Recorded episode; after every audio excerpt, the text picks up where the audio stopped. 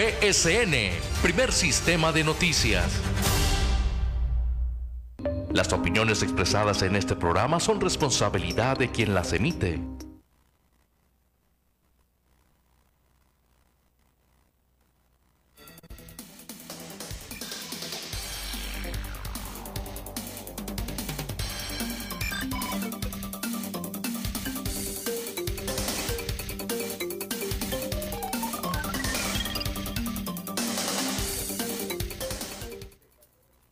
Te va todo el genio por ahí.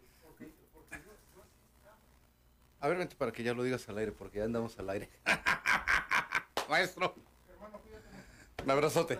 Abrazo, mi estimado. Las, ahora sí que le digo, las 6 de la mañana con 50 minutos en el arranque de este programa Tribuna PCN. Eso con mucho gusto, Juan Arturo Salinas en este espacio. Aquí estábamos en buena plática, un muy, pero muy, muy, muy querido amigo y su servidor. Ya le habrá llegado la notificación de PCN en vivo vía Facebook. Eh, tiempos, tiempos en los que ya le he referido, eh, me tocaba incursionar en la, fuente policíaca.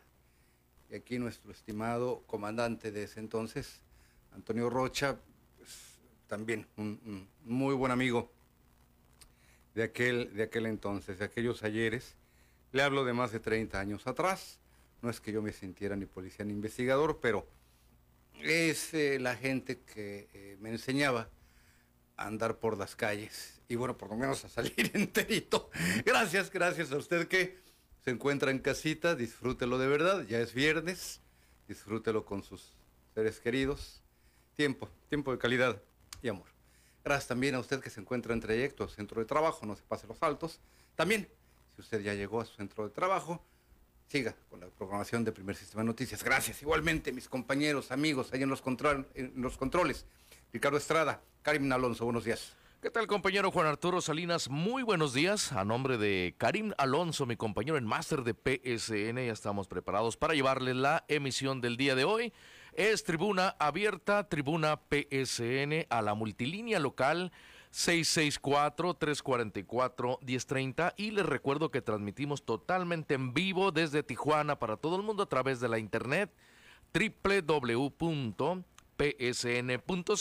En Facebook Live nos pueden encontrar como PSN en vivo y podrán disfrutar de toda la programación completa de Primer Sistema de Noticias por televisión Canal 87 Digital en Sistema Easy en todo el estado de Baja California, Canal 76 en la capital Mexicali y sus valles, Canal 29 por aire en Ensenada y por radio, XAZ 1270 AM Radio Z13 y la tremenda 1030 AM con alcance hasta Los Ángeles, California, el condado de San Diego, todo el norte, todo el sur, playas de Rosarito, Pueblo Mágico, Tecate y Ensenada hacia el sur, Valle de San Quintín, Ejido Lázaro Cárdenas, Camalú, San Telmo, Puerto Santo Tomás y La Bocana, Josneros y en el área de Maneadero, Valle de Guadalupe, San Antonio de las Minas, El Sausal de Rodríguez y San Miguel.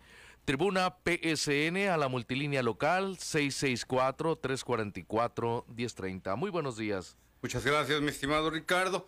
Hoy fuga a Tecate, ¿verdad? Mediodía. Afirmativo, compañero.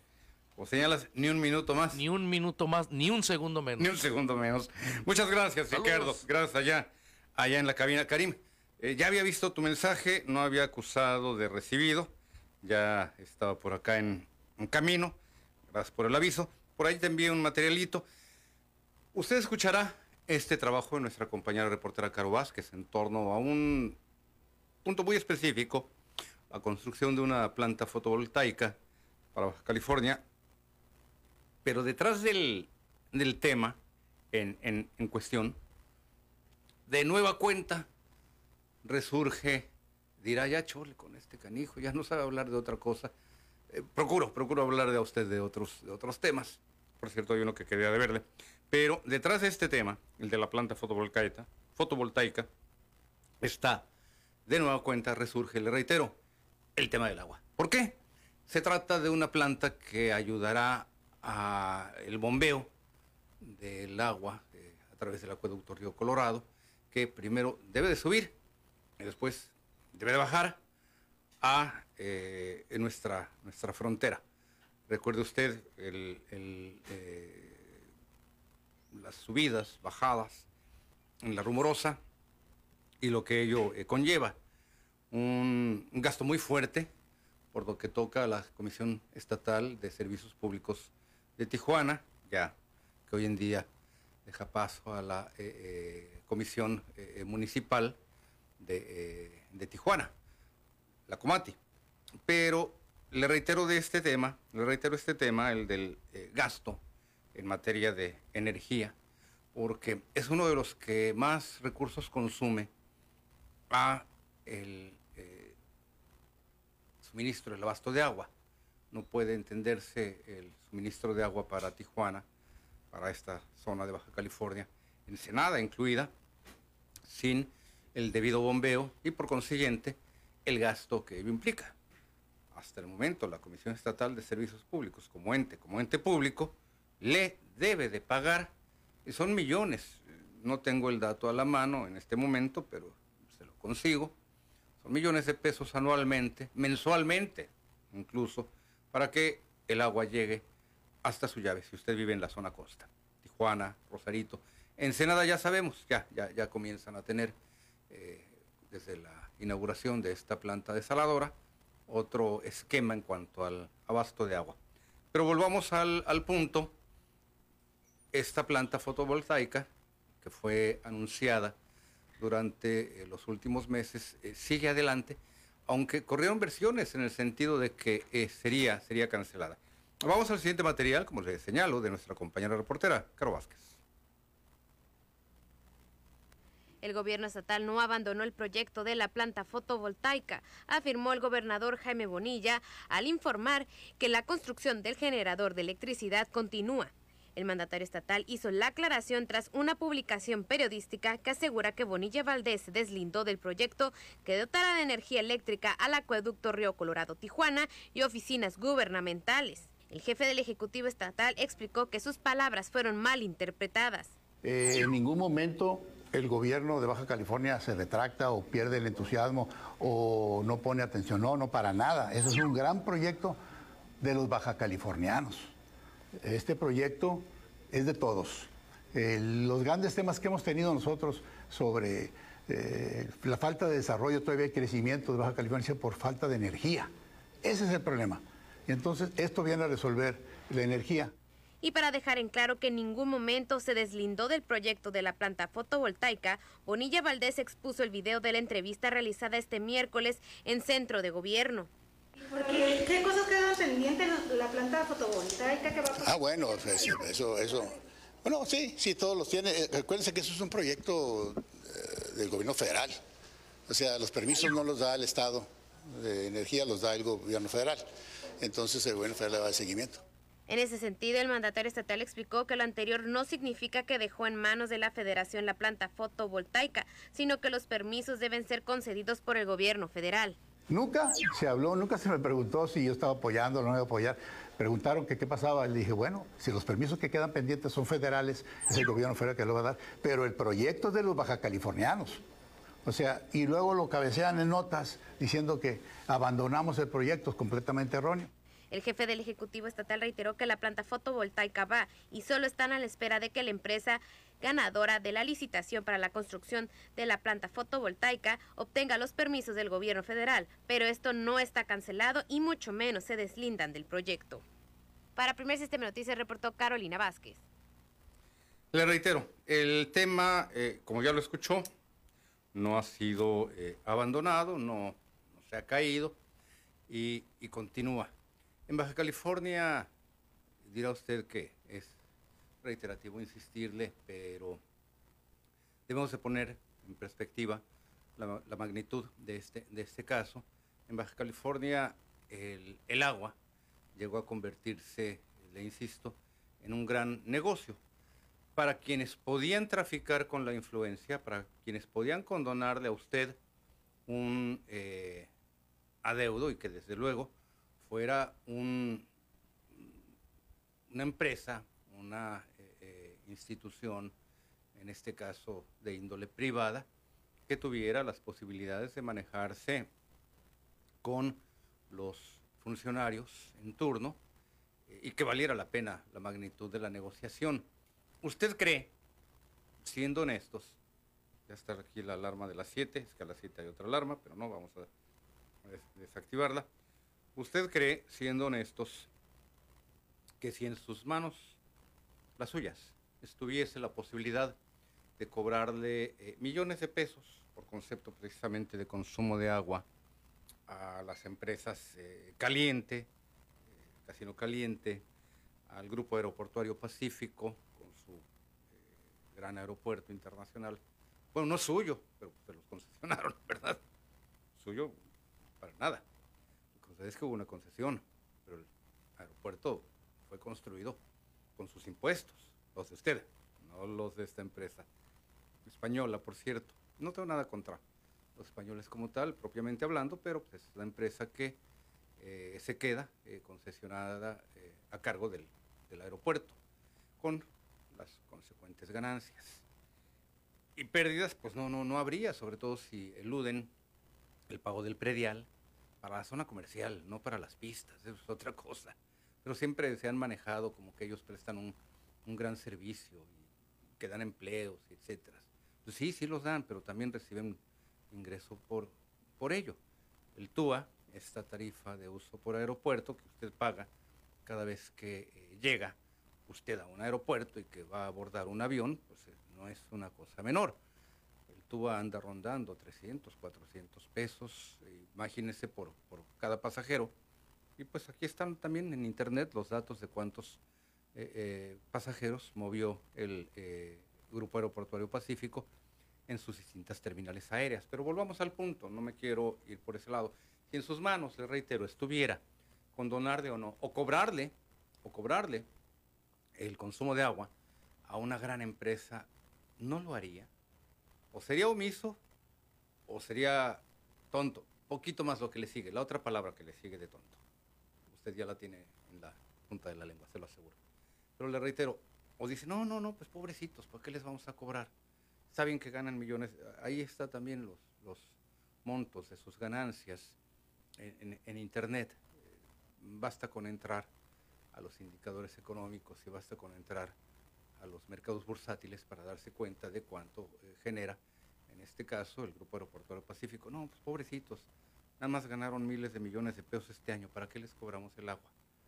Le reitero, si usted fuese un funcionario, un director de la CESP, un Osuna Millán, un Jorge Ramos, un Lemus, muchos más que han pasado por allí, o incluso el gobernador mismo, que se enterara, oye, ya te pagaron los, los, los del Grupo Aeroportuario Pacífico, no, jefe, pues ¿para qué les cobramos?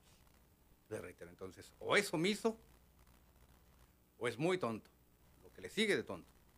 Que sí, sí, sí, sí le sigue. Volvamos entonces al punto. ¿Qué pasó allí? ¿Por qué no había habido cobros durante muchos años? Décadas incluso. Es lo mismo para el caso de muchas otras firmas. Sam's Club, Walmart, Home Depot. El caso también de los que le acabo de referir la cadena de empresas del empresario casinero eh, Jorge Jangrón, Grupo Caliente, que tampoco pagaba, y muchas, muchas otras más. Recuerde que en torno a este tema, que fue muy polémico en el pasado proceso electoral, hubo señalamientos y acusaciones, particularmente dos ángulos, dos vertientes. Una de ellas, la relacionada con que, no hombre, el gobierno de Baja California va a quedar desfalcado cuando los cobros que están haciendo a las empresas se les reviertan y le van a tener que devolver lo que han, lo que han cobrado. No hay tal. Entiendo, de acuerdo a información de los propios funcionarios del organismo del agua, que fuesen dos, tres recursos que no pasaban de los 400 mil pesos y que quizás pudieron haber efectivamente comprobado, me cobraste de más. Pero fuera de allí, no han sido devueltos los miles de millones de pesos que hubo quien advirtió información falsa, tan falsa como la honestidad de Ricardo Anaya, que por cierto ya anda en calidad de prófugo. Él se dice mártir, él se, compara con, eh, ¿qué le puedo señalar? Mandela, Luther King, etcétera, ¿no? Es una pinche rata. Pero bueno, no nos desviemos, porque de repente la cabra tira al monte. Si usted no le hubiese cobrado estas grandes cantidades, insisto, a estas empresas, pues lo hubiese removido su jefe, en este caso el gobernador del estado, cosa que no ocurrió. No ocurrió eh, eh, que ningún director cayera por una circunstancia parecida. Hubo, hubo sí, un movimiento que precisamente por su magnitud y por lo descarado del caso, ni siquiera en un gobierno tan corrupto como el de Francisco Vega, no hay duda de ello, no hay duda que fue un gobierno muy corrupto, fue posible ocultar esta circunstancia. Me refiero al hecho de que este sujeto que responde al nombre de Luis Torres Torres y que se encargaba de cuentas empresariales, pudiera poner un zorro en un gallinero. A ver, mi estimado zorrito, tú te vas a encargar de las gallinas. Atáscate, marrano, ahora que hay lodo. Es lo que hizo este sujeto. De por sí ya con una trayectoria, una cola muy larga y una cola muy sucia y una trayectoria muy puerca, pues lo ponen a cargo de, estas eh, cuentas. Le cobró una lana a una empresa, entiendo que fue un hotel, no le pudo, no le pudo cubrir, no le pudo cumplir con la condonación de adeudos, que le reitero, son millonarios, y que, pues, a la postre, lo que ocurrió es que lo tuvieron que mover por allí, dejarlo escondidito en una oficina, ni siquiera lo corrieron, lo dejaron a cargo allí de alguna oficina fantasma y que siguiera cobrando su quincena. Y hasta el momento todavía así como que se quiere volver a acercar, ya lo sabe usted. Pero para el ciudadano común y corriente, como usted, como yo, bueno, en mi caso pues más corriente que común, ya he referido, en estos casos no había, no había perdón.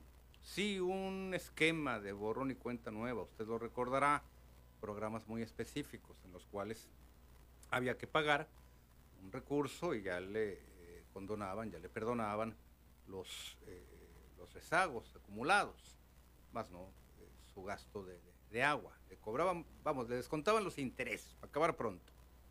Pero había que esperar si es que esto ocurría y mucha gente también, entendamos, no pagaba el agua, muchos adultos mayores, lo que venía, lo que sobrevenía en estos casos, era la eh, instalación de los eh, reductores, que en realidad más que reductores eran un biltapón. Hace eh, unos días, en esta misma semana, un comentario en, eh, en, este programa por parte de, algún, de, alguna persona que nos sigue a través de redes sociales, refería que eh, seguían eh, los, los actuales directivos de la CESP colocando reductores. No, no es cierto, no hay tal, no es, no es verdad. Esta práctica fue suspendida desde el momento en que, incluso desde antes de la, déjame bajar de aquí el volumen porque estoy aquí con otros, otros videos en, pantalla. Esta, esta, práctica fue suspendida desde el inicio de este, este eh, gobierno del Estado y más, y más aún en el momento en el que arranca esta pandemia. Imagínense, familias enteras que no, eh, eh, pagaran su consumo de agua y con el tema de la pandemia encima, el problema, el problema iba a ser mucho, mucho mayor todavía. Pero le reitero, para usted, para su vecino, para mí, para eh, nuestros familiares, etcétera, no había perdón en cuanto al consumo de agua. ¿Por qué? Porque usted no era un gran empresario, millonario, que tuviese las eh, posibilidades de decir, te debo nueve, te pago dos. No, no, págame tres y ahí muere. Bueno, pues vamos poniéndolo a dos y medio. Y ya di que te fue bien. 12 millones de pesos por perdonar de una deuda de 9, pues de lo lindo. No hay, no, hay, no hay ni para dónde hacerse. Vengan para acá. ¿Quién perdía? Usted, que sigue teniendo que pagar su agua. José Montoya, adelante, José, buenos días, bienvenido. Sí. Adelante, José, estamos al aire. Buenos días, buenos días, licenciado. Gracias, José. Oiga, oiga, licenciado, hay, hay dos temas bien importantes que usted está tocando. El guachicoleo. El sí. que se ve en muchas áreas. Cualquier baboso guerrero que esté en su privada se roba la luz de los vecinos y no paga más que ocho pesos de luz eléctrica. Ándale. Y eso nadie lo menciona. Y que el agua, y que como eso tantas cosas. Además la ley Bonilla en, cuando era de dos a seis años se la cancelaron y quedó en dos. Está ahí mismo con el agua, ya dijo la gobernadora entrante, pues tiene Torres Torres en su casa viviendo. Y luego le, le, tiren bronca a su cuñado. Pues, ¿qué esperaban? Cancelo eso. ella es la máxima autoridad ya, y eso ya no pasó. En las demás este, noticiarios y todo informó que quedó cancelado. Ya no estamos estando saliva porque ya se van los amigos, pero ya no se cansó de hacer nada. Ya le dijeron, no pase esa ley que, que el Estado con la ¿verdad? Sí, efectivamente, de ese tamaño son los intereses eh, millonarios, José.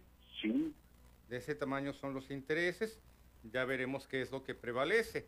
Si Baja California eh, sigue aplicando, en este caso, los cobros, le reitero, adecuados. Eh, yo llegué a ver entrevistas con supuestos especialistas que me mandaron algunas personas que también vaticinaban una quiebra para las finanzas de Baja California. Si vamos a ver eso, o si vamos a ver que vuelve el perdón y el olvido en este caso. Y le reitero, no se trata de venganzas. Usted paga su agua, don José, estoy seguro. Yo pago eh, mi agua, al igual que tenemos que pagar el resto de nuestros servicios. Lo que sucede es que en el caso del agua, que además es un derecho eh, humano, pues el tema, el tema de los cortes, el tema de los cobros y el tema del suministro pasa por un proceso todavía más largo.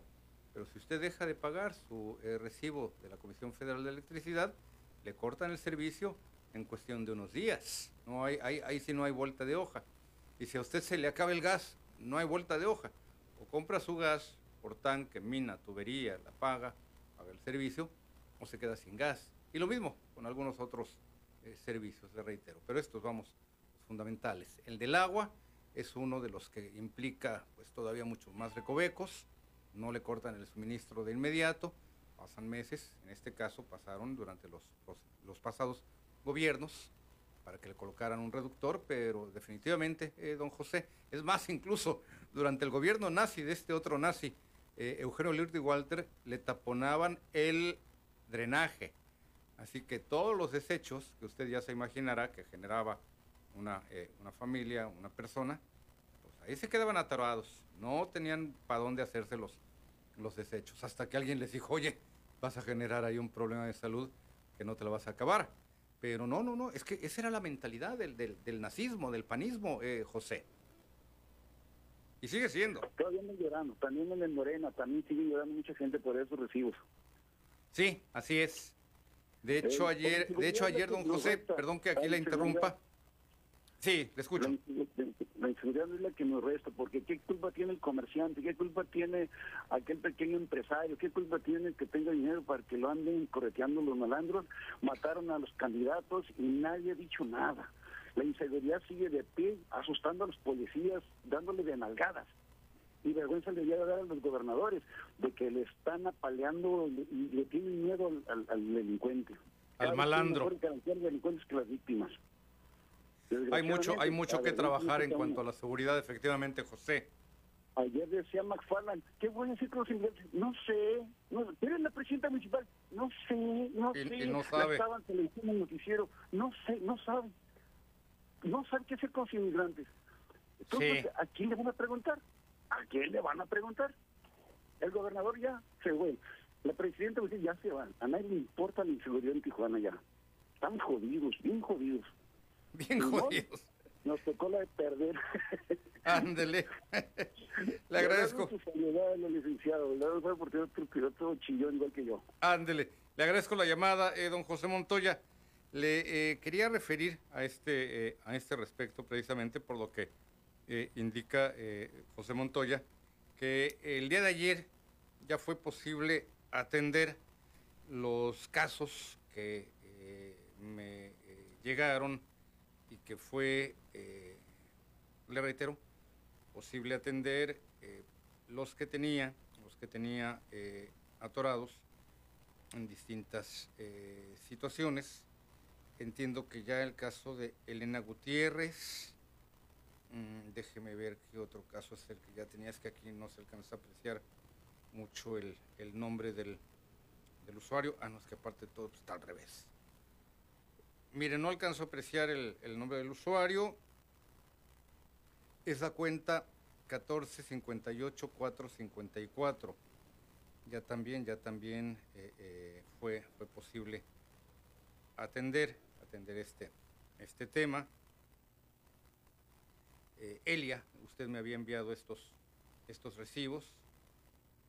Aquí está ya también otros más, otros que ya eh, fue, fue posible, reitero, aclararlos. A ver, déjenme ver si ya tengo aquí el nombre de Sofía Monzón Iriarte. Ya también fue posible atenderlo.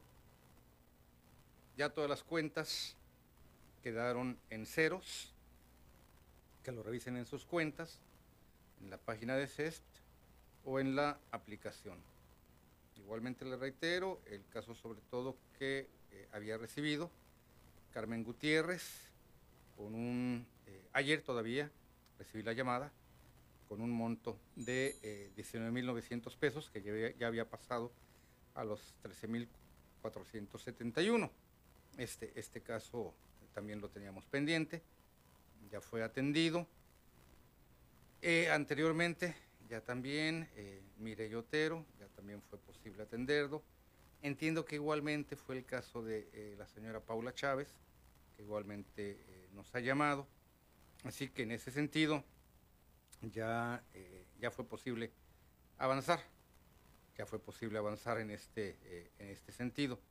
Así que le reitero, entendamos, entendamos que para las personas que, pues en muchos casos, presentaban este tipo de problemas, no les quedaba de otra más que pagar, buscar un esquema de negociación que en algunas ocasiones quedaba todavía fuera de su alcance, porque había que palmar con al menos el 30% del adeudo, mientras que, le reitero, los intereses generados eran los eliminados, más no su consumo directamente. En fin, una serie, una serie de aspectos en este sentido que pues al ciudadano de calle, a la familia trabajadora, al hombre la mujer trabajadora, lo dejaban fuera de estos márgenes de negociación que pues implicaban, le reitero, millones de pesos. Esa agua que ellos no pagaban, la pagaba usted, la paga usted. Ramón Fuentes, buenos días, don Ramón, adelante, bienvenido, don Ramón. Don Ramón, adelante, buenos días. Muy buenos días. Adelante, don Ramón, estamos al aire con usted ya. Pues mira, cerrando semana para que llegue el cheque completo. Así es, así es, efectivamente, para que pase lista de lunes a viernes. Adelante, don Ramón. Oye, Juanito, ¿qué información tienes acer- acerca de ese partido, un tal Vox de allá de, de, de, de- de España? Información sobre el partido eh, este de, de España, pues que tienen por allí sus eh, acuerdos con el PAN, ya que este partido, de acuerdo con su página web, nació en el 2013, tiene como objetivo, así lo señalan, la defensa de España, la familia y la vida, por lo que pues también atacan, bueno, pues otros, otros esquemas, ¿verdad? Y de acuerdo con sus principios, nació para, así lo dicen, don Ramón, reducir el tamaño del Estado, que es lo que han referido en muchas ocasiones los, los panistas, menos, eh, menos gobierno y más ciudadano. Es un, es un pensamiento, es un, sí, es una idea eh, eh, que en la teoría suena así como muy buena, pero ya sabemos, a la larga la idea en todo caso, don Ramón, es dejar abierto el gobierno a los negocios. Nos quieren ver la cara de, tontos. Garantizar la igualdad entre los la igualdad entre los españoles y expulsar al gobierno de su vida privada. Fue dado a conocer, fue dado a conocer que el PAN, pues es que son la misma cosa, eh, don Ramón. Vox, Ku Klux Klan, el PAN, es la misma chingadera. Fíjate que es, eso, eso exactamente fue lo que lo, lo poquito que leí leí eh, sobre eso sobre esos este, individuos Sí. vienen vienen, siendo cómo cómo cómo te diré Eh, pues como yo yo yo comparo todo esto como dice con el Ku Klux Klan o sea eh, eh, te, te venden una idea como eh, lo que estaba viendo ayer, ayer precisamente de lo que venden Sí. te venden un- una idea te la pintan muy bonita y pues cuál resulta de que tiene un reverso o sea es todo lo que hacen todo lo contrario Sí. es como si te, si te ofrecen una torta de, de- de carne asada y te la están dando te la están dando de, de gato no o sea es, es- son, son son puras puras mentiras puros o sea si, la, si, la, si- si nosotros como ahora como ahora que ya tenemos este este tipo de información a nivel mundial no entendemos lo que quieren esos- estos tipejos, que pues, para mí son eso. Eh, ahora, otra cosa, Juan, yo, yo pienso que tiene que haber una, una ruptura entre, eh, definitiva, entre, entre las, las entre lo internacional. O sea, que, o sea, nosotros que nos interesa lo que piensan los, los tipo de partidos españoles, a nosotros que a nosotros que somos mexicanos, ¿no? O sea, ¿qué necesidad hay de eso? De que tengamos que, que, que se siembren ideas, que siempre han estado, ¿no? Siempre han estado. Hemos tenido muchas influencias de muchos países aquí en México, sobre todo de, de franceses, de ingleses y de españoles, que son los que han, han estado más medrando aquí en a México. Sí. Eh, pero sí necesitamos estar atentos sobre eso, Juan, y vamos, vamos a tener que estar eh, advirtiéndole a, la- a- a los que nos quieran, a que- los que quieran a México en realidad, ¿verdad? Seguir este, nosotros con nuestra bandera mexicana, protegiendo nuestro país y sobre todo no, y evitando ese tipo de ideas que no son más que vendernos tonteras para seguir saqueándonos. Eso es todo. Eso es todo lo que quieren. Sí, es la intención del saqueo, eh, don Ramón, justificada como la defensa de la libertad y que los actuales gobiernos, en este caso el gobierno federal de México o el gobierno de Baja California, eh, atacan al empresario cuando que pues realmente, eh, usted cuenta, qué empresarios eran aquellos que se veían beneficiados, los que podían y tenían el alcance, la dimensión y la magnitud de poder sentarse a negociar con algún funcionario, el pequeño abarrotero, tendero, etcétera, eh, nada de ello. En cambio, vea, hace cosa de apenas un par de meses, eh, precisamente el presidente López Obrador daba a conocer el monto del de, el pago de recibo de, electricidad de una tienda de esta cadena eh, de FEMSA, Oxo, Oxos, las tiendas Oxos, y lo daba a conocer el, presidente, paga eh, aproximadamente eh, lo mismo que usted en su casa, don Ramón, y es una tienda con refrigeradores y con aire acondicionado y todo lo demás, que bueno, que bueno que tengan todo esto, pero pues que paguen también lo concerniente a sus consumos. Gracias por la llamada, don Ramón. Voy a la pausa, regreso con usted.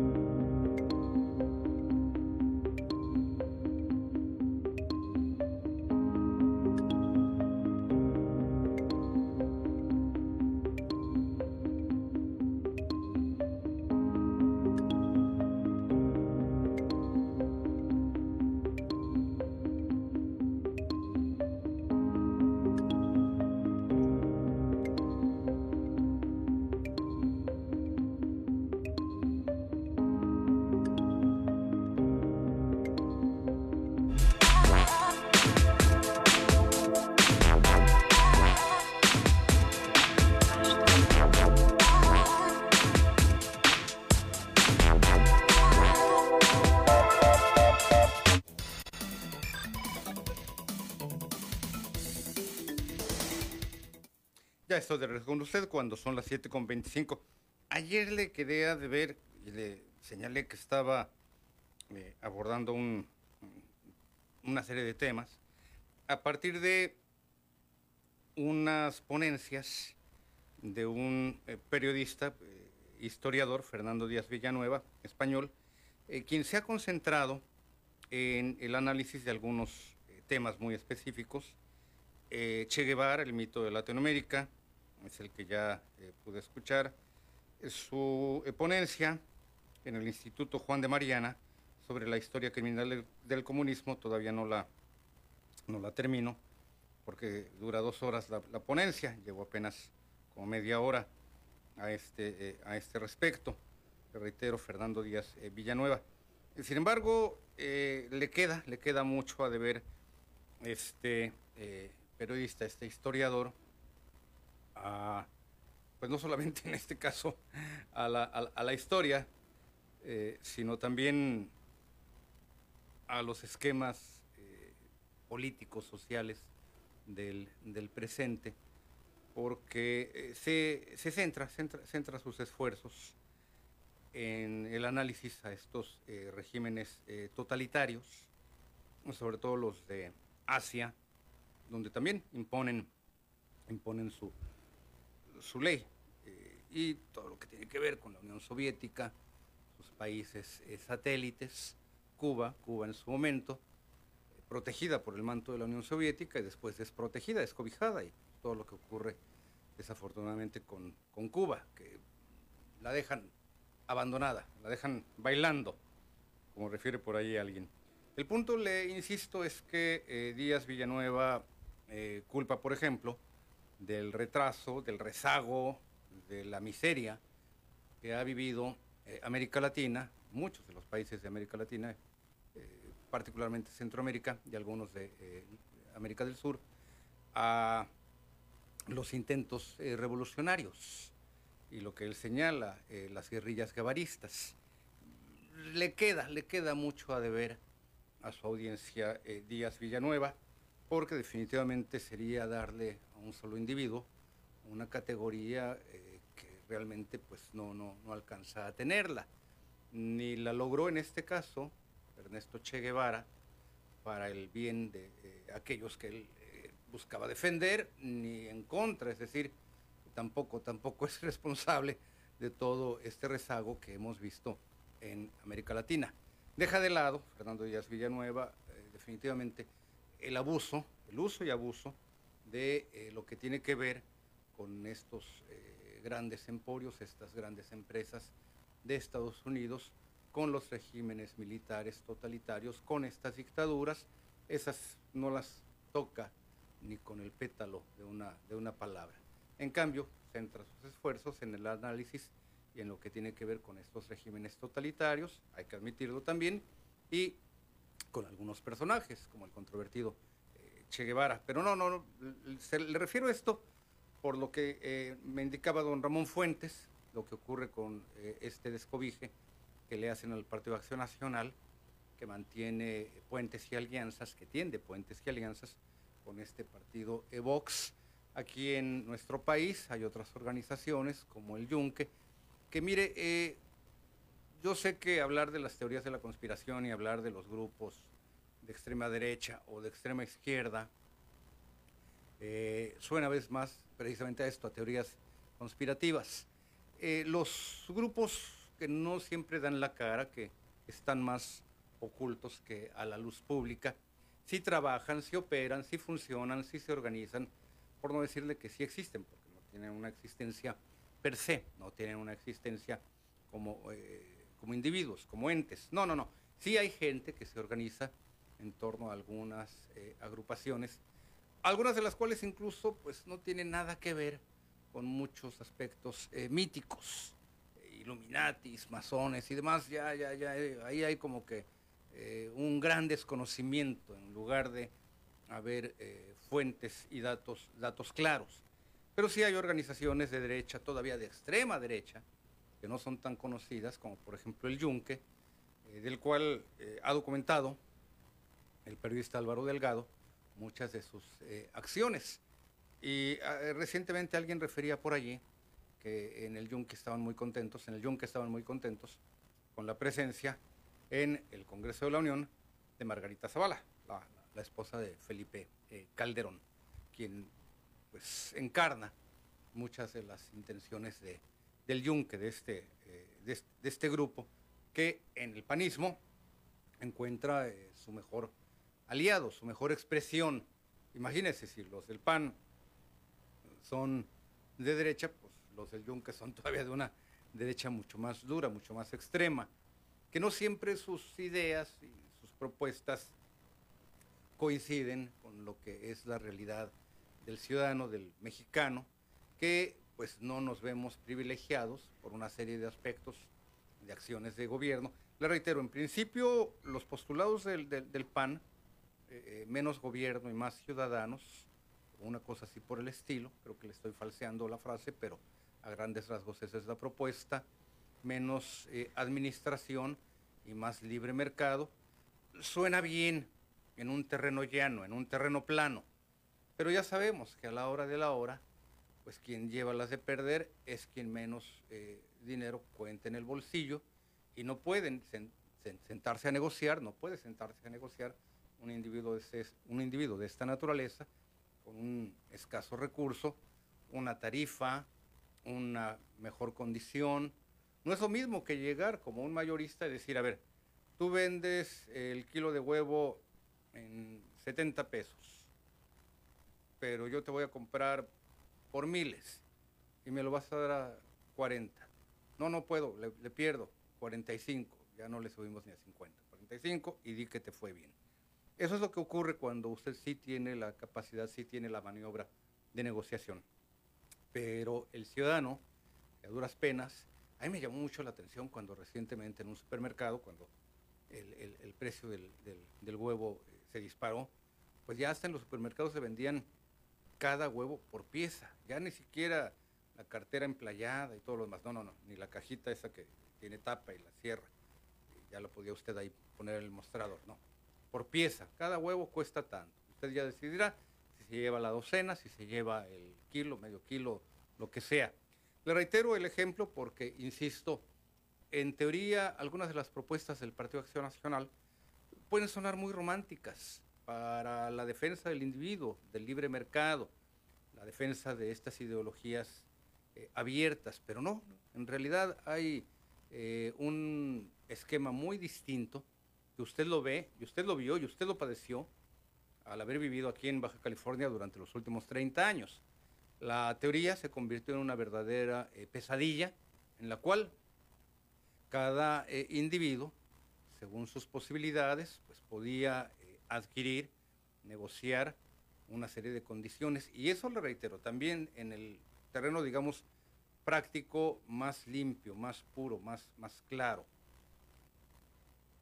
vayámonos al fondo de la praxis de los gobiernos eh, panistas y nos encontramos con un verdadero latrocinio, no solamente en el tema del agua, en el tema de eh, los terrenos. No es casual que el primer prófugo de la justicia en este relevo de gobiernos, del gobierno de eh, Francisco Vega, cuando, cuando termine esta administración, no es casual, le reitero, que el primer prófugo de la justicia haya sido un exfuncionario del registro público de la propiedad de ese tamaño, de ese tamaño eran los eh, abusos en ese sentido.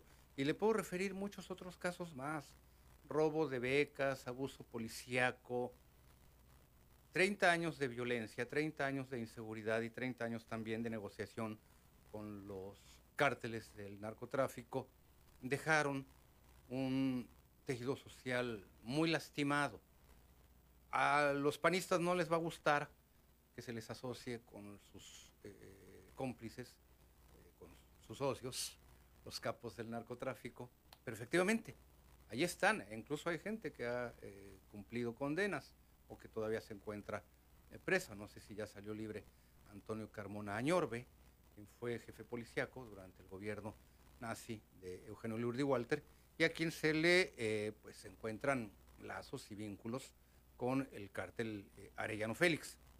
Aunque la libró gracias a, sus maniobras, a sus buenos oficios y a los sobornos fuertes a los medios de comunicación, Daniel de la Rosa Anaya, secretario de Seguridad Pública durante eh, al menos dos gobiernos, también, también eh, tiende lazos, tiende puentes en su momento con los grupos criminales, los grupos del narcotráfico, y entran en, choque pues estos eh, grupos criminales, estas bandas criminales, ¿qué es lo que ocurre? ¿Qué es lo que resulta? Pues el reguero de muertes que hoy en día ha sido difícil parar porque ya traen ahí una dinámica muy fuerte, le reitero, que tiene que ver con lo lastimado del tejido social. ¿Qué es lo que ocurre? ¿Cómo se alimentan estos grupos criminales? Se alimentan de aquellas personas que consumen droga, que venden droga, y muchas de las personas que usted sabe que, eh, ejecutan, que pierden la vida en esta eh, guerra entre los grupos criminales, son aquellos que quedaron a deber un cargamento, que no pagaron sus cuotas, que no pagaron piso o que cobraron alguna operación de, droga y no la reportaron eh, a sus jefes. No van a matar al consumidor a reserva de que tenga una deuda muy grande. Van a matar a aquellos narcomenudistas, al que se les volteó de bando, al que no pagó la mercancía que le habían encomendado que vendiera.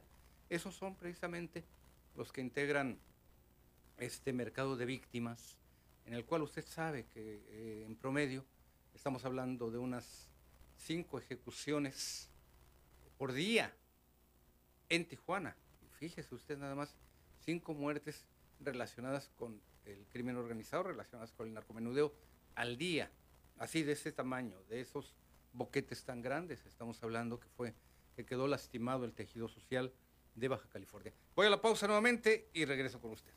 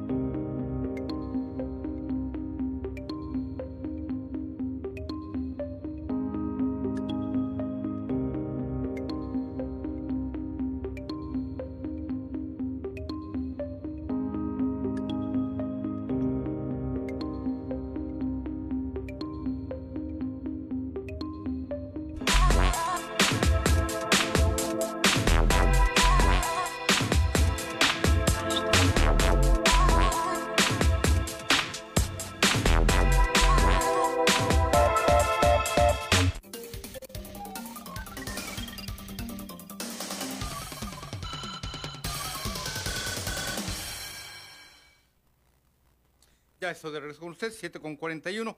Más adelantito le platicaré, híjole, qué terrible este caso, la muerte de 16 personas y 22 heridos en un choque entre Sonoita y San Luis Río Colorado, cuando un autobús de eh, pasajeros eh, se estrella contra dos trailers, uno que se encontraba estacionado y otro, y otro que ya venía en, en sentido contrario, una unidad de la línea Interbus y que ayer, ayer en la madrugada, a la altura del kilómetro 39, pues se registra este, eh, este choque, muy lamentable. También Alma Salinas, ya me llegaron sus, sus mensajes, ya anteriormente habíamos estado en contacto, pero ahorita me está usted pidiendo eh, allí un, un tema eh, muy específico en cuanto a la limpieza de un, de un terreno baldío. Vamos a canalizar este, este tema para un, a un compañero reportero. Blanquita Ortiz en la línea. Blanquita, buenos días. Adelante, bienvenida. Sí, muy buenos días, doctorito. Adelante. Un saludo a Karim y a, a Ricardito. A Ricardo. Este, mira, hablando de muertes. Sí. Antier, Arturito, aquí tú sabes dónde la Baja California Norte y la Baja California Sur, Sí. donde atraviesa el acueducto que va para la Sánchez Zaguala y, y la otra va para el retorno. Sí. Ahí hubo un accidente muy grande, no sé si te estás enterado. Sí. Hu- Hubo una persona que perdió la vida. Sí, el señor de un puesto de naranjas. ¿verdad? ¿Eh? El señor de un puesto de naranjas. Ándale, el señor que hace jugos, Sí. el señor que hace jugos que anteriormente vendía paletas de nieve. Ujú. Eh, ahí este, había cuatro personas de la tercera edad. Sí. Eh, se los, a- un, una, una vez, yo creo que aventó al otro carro, el otro carro se alcanzó a agarrarlos a los cuatro. Uno de ellos perdió la vida Sí. y los otros están heridos. Mi, aquí mi, mi, mi, mi tema que estoy tocándolo es para lo siguiente. Pedirle a reglamentos. Mira, Camino Verde a reglamentos y a la presidenta municipal Montserrat que va a tomar posesión ya dentro de un mes, que, que los permisos no los den nomás por darlos, Arturito. Que vean los cuatro ángulos de la colonia. Por ejemplo, tú sabes que Camino Verde está hecho de puras rampas y las pendientes son muy peligrosas, muy altas. Entonces, que no les den permiso en las esquinas donde bajan las rampas, Sí. porque allá no es la primera vez que pasa y que ha habido muertos. También Ujú. en la Y ya una vez a un puesto de, de aparatos electrónicos Sí. mató a dos personas y dio un, se llevó una calafia y hubo heridos también.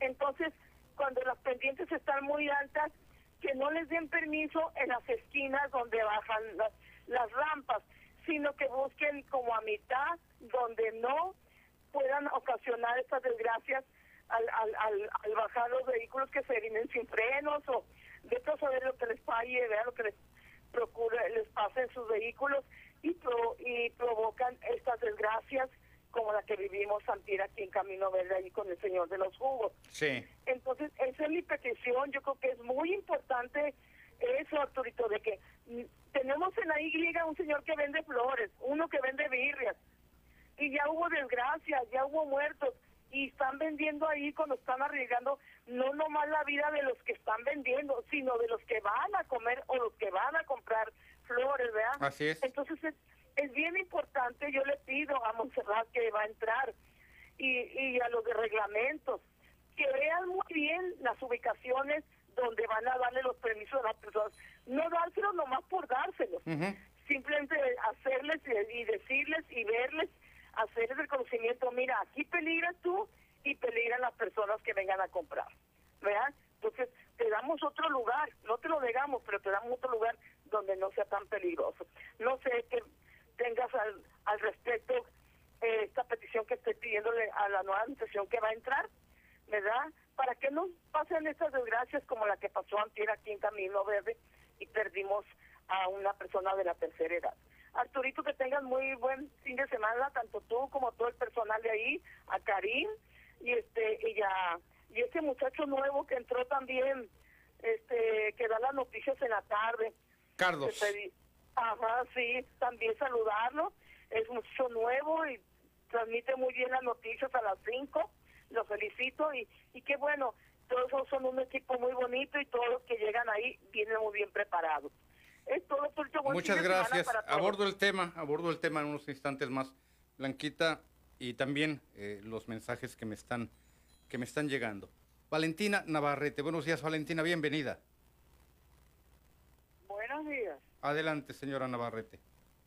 Buenos días, mire, buenos días a usted, lo felicito por su programa, señor Salinas. Yo poco hablo, soy una persona bastante mayor y sigo los programas todos de PSN. Y ahorita, este, yo le digo, lo felicito a usted y a todos por su seriedad y profesionalismo. Y le digo, pasa lo siguiente, mire, yo, este, y mi familia y muchas personas vemos que aquí han faltado, por ejemplo, voy a referirme a las ofensas que le hacen a nuestro presidente. Que eso no tiene un límite, oiga, que no hay quien pueda ver eso. Es demasiado inventar ese a mí y a muchas gente. Con este cuento de la libre expresión, yo creo que hasta en eso debe haber límite y respeto, principalmente para la investidura de nuestro presidente. Le pregunto a usted, ¿no hay un hasta aquí con eso? ¿No sabe usted? No hay alguna eh, ley al respecto, eh, señora Valentina, eh, que yo que yo conozca. Y también entiendo que el presidente mismo se ha pronunciado por esta libertad de expresión que, como usted lo señala, llega el momento en el que más allá, lo hemos visto, lo hemos visto a lo largo de eh, muchos gobiernos. Recuerde también, no hay que irnos tan lejos, doña Valentina, en el caso del gobierno de Peña Nieto, surgían los memes, surgían las bromas, surgían los chistes. Lo que hemos visto en el caso específico del gobierno de Andrés Manuel López Obrador y específicamente en su persona, doña Valentina, es eh, la desinformación o la información eh, distorsionada. Creo que al presidente no le hacen mella en su estado de ánimo eh, estos señalamientos, estos ataques. Usted y yo seremos quizás en este, en este sentido más receptivos por lo que toca a la información falseada, porque ya sabemos que hay mucha intención precisamente de golpetear. Y, como él mismo lo señala, cuando la, la, calumnia no manchatizna. Le reitero, doña Valentina, no hay una ley al respecto, pero yo creo que el sentido común de los mexicanos es el elemento más valioso con el que podemos eh, contar en estos momentos, doña Valentina, porque nos damos cuenta, como habitantes de este país, particularmente de nuestro estado de Baja California, no sé usted me llame de aquí de Tijuana o de alguna otra parte, doña Valentina, pero nos damos cuenta de qué, de qué acciones sí benefician al ciudadano, al hombre trabajador, al, a, la mujer, al adulto, al adulto mayor, que habían sido muy abandonados por estos gobiernos, doña Valentina, y nos damos cuenta también de quién en realidad había afectado fuertemente a los mexicanos, doña Valentina. Nuestro criterio es lo mejor, es el mejor elemento, la mejor herramienta, el mejor instrumento que podemos tener ante esos ataques infundados. Entiendo eso, pero nuestro presidente es una persona mucho, muy bien preparada. Pero nosotros, el pueblo, que lo pusimos ahí, nos sentimos agraviados sentimos que somos burla de esos como el Claudio X y demás. Yo no le hablo con respeto a ese hombre porque él no se lo tiene a nadie. Entonces, mire, eh, también quiero hacer referencia a una otra cosa más. Mire, en las elecciones del 18, en las elecciones pasadas, la iglesia estuvo interviniendo, los sacerdotes y hasta obispos, en contra no solo de el presidente, de Morena. Yo escuché llamar a un obispo, decía, es tiempo de votar, pero este no vayan a votar por López Obrador. Sí, ah, oiga, ahí también, yo no he escuchado que nadie diga nada al respecto. Y ya viene el 24. Otra vez lo vamos a tener encima sin que nadie proteste. Pregunto. Entonces ahí, dígame, ¿quién es le corresponderá ver eso, porque queremos que se haga algo antes que llegue el 24. Sí. Sí, efectivamente, y vuelvo al tema, eh, doña Valentina, nada mejor que estar informado adecuadamente a través de los medios de comunicación a los cuales usted eh, les brinde su confianza. Y por el otro lado, eh, ya sabemos, hoy sí ya se descubrieron eh, las caras, se quitaron las máscaras, aquellos partidos, aquellos medios de comunicación que nos habían venido vendiendo una imagen de un país, de unos gobiernos, de algunos partidos y de algunas figuras políticas. Ahora sí que ya lo vimos, se quitaron las máscaras, fuera máscaras, doña Valentina, y le reitero, eh, no es un tema de censuras, es un tema, en este caso, de decir, le brindo mi confianza a tal, eh, no solamente el tema del político, sino finalmente aquí estamos hablando del mexicano en lo general, doña Valentina, más allá de partidos, más allá de políticos. Sí, sí. Bien, pues mire, eh, muchas gracias por su tiempo y este, yo, este... Sigo abordando el tema que usted pone en esta mesa de trabajo, doña Valentina. Entiendo que eh, ni el presidente López Obrador ni algunas otras eh, figuras se han pronunciado por la, por la censura. Sí ha habido, sí ha habido quien dice, es que está atacando a los periodistas, a los medios, a los dueños de los medios que habían tenido eh, grandes y jugosos contratos con los gobiernos y que hoy obviamente pues se ven eh, lastimados en sus intereses, ¿verdad? Ese es el mejor eh, elemento para decantar la, la, verdad, doña Valentina, y darnos cuenta, darnos cuenta de que estos medios tenían sus intereses, sus ángulos, y evidentemente no les gusta que les pisoteen los callos, no les gusta que les pisoteen y que les echen a perder estos grandes, estos grandes y jugosos contratos que nada tenían que ver con medio de comunicación, pero se los ofrecían en diversos eh, ámbitos. Hay quien se dice atacado como periodista, yo soy de la idea de que ahí están exhibidos. Se habían acostumbrado también, doña Valentina, al silencio cómplice de los gobiernos, porque pues, evidentemente también había presidentes y gobiernos y, y mandatarios estatales, lo que fuera, alcaldes a los que no les convenía que les sacaran los trapitos al sol. Hoy en día es juego libre, saquen sus cartas, señores, sacamos las nuestras y nos damos cuenta, vamos, doña Valentina, circulaba en redes sociales información en el sentido de que eh, el gobierno federal le pagaba millones a las televisoras por transmitir la conferencia mañanera. No hay tal, es de uso libre, es de uso público.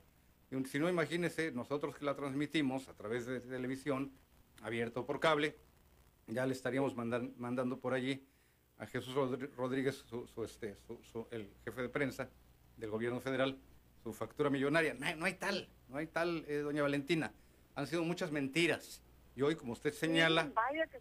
Sí, la verdad será la que prevalezca, doña Valentina. Aquí sí no hay vuelta de Ah, hoja. sí, eso sí. Pero también nosotros debemos buscar esa verdad. Y yo ya le digo, soy una persona muy mayor, 73 años cumplo dentro de unos días. No, hombre, ¿cuál mayor? Pero empiezo a fijarme ya, porque ya es de más. Entonces, muchas gracias, oiga, y pues ahí le seguiré llamando. Muchas Adiós. gracias por su llamada. Qué bueno, doña Valentina, que se animó a participar con nosotros. Y sigo con el tema eh, más adelante, minutos más adelante. Jorge Campero, adelante. Jorge, buenos días, bienvenido.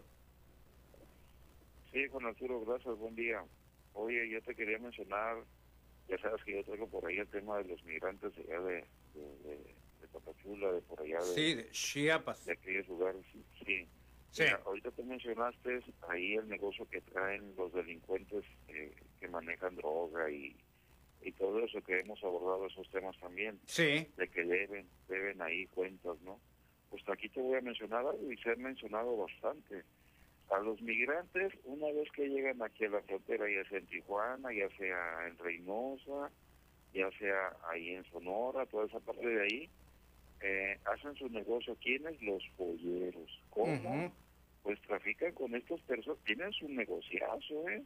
Oye, Juan Arturo, la pobre gente que viene batallando desde quién sabe qué partes de países, Haití, Panamá, bueno, Claro. esos lugares, y traen un dinerito ahí, y para que se lo den estos bribones, y les dicen, aquí va a tener que cruzar el río, o aquí va a tener que, que este, los dejan en la noche. La gente no conoce, Sí. están con la ilusión de cruzar a Estados Unidos. Ese es un super negociazo para esos perdón por la palabra, estúpidos polleros, porque no tienen otro calificativo, que lucren con la necesidad del más y los más necesitados. Juan Arturo, van personas, van mujeres embarazadas. Niños. Van gente bien humilde. Pues eh, es lógico, eh, Jorge, quienes son quienes eh, eh, migran, precisamente las personas eh, con mayor necesidad.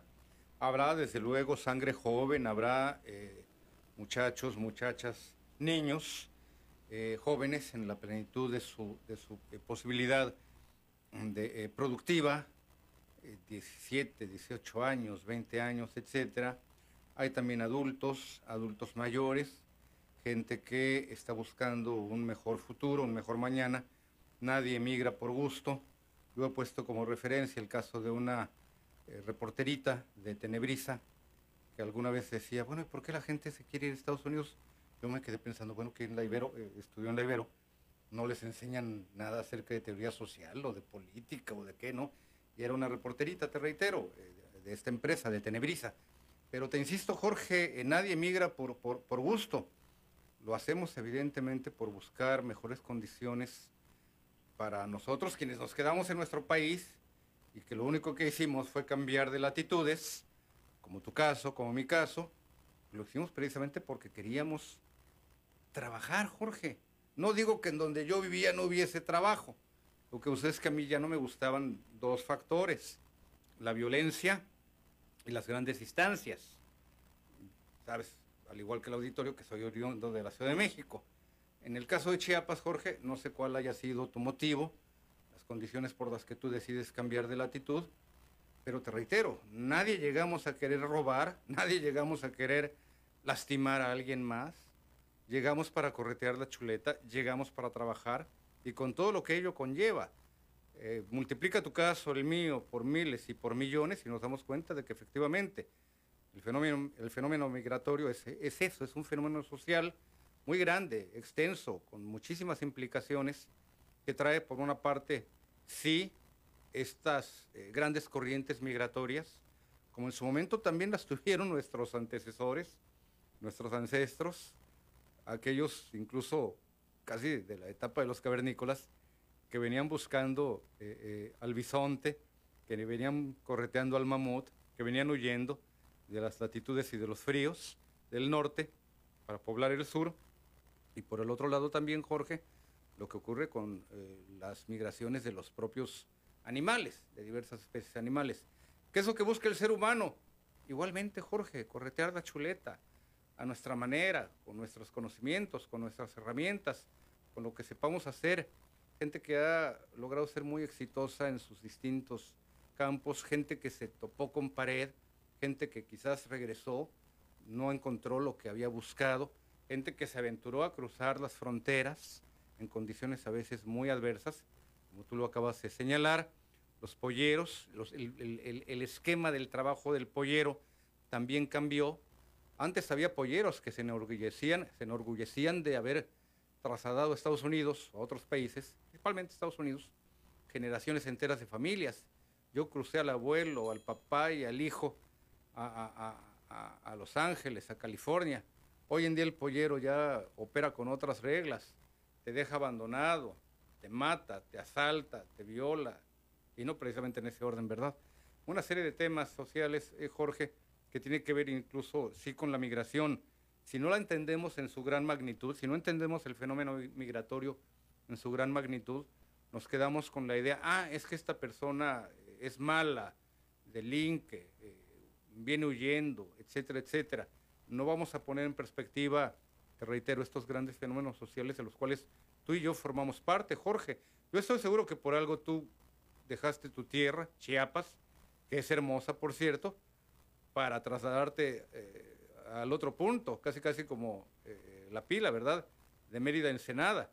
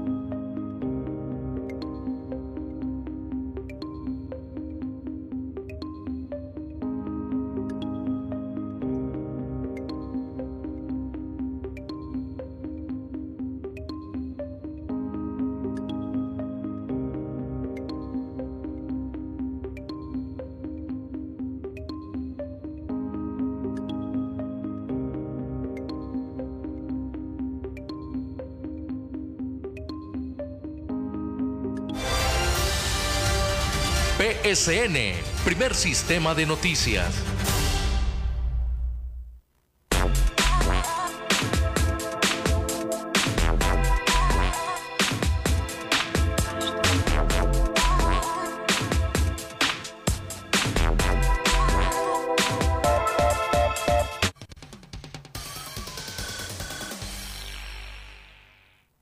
Ya estoy de regreso con usted cuando son las 8 de la mañana con 4 minutos.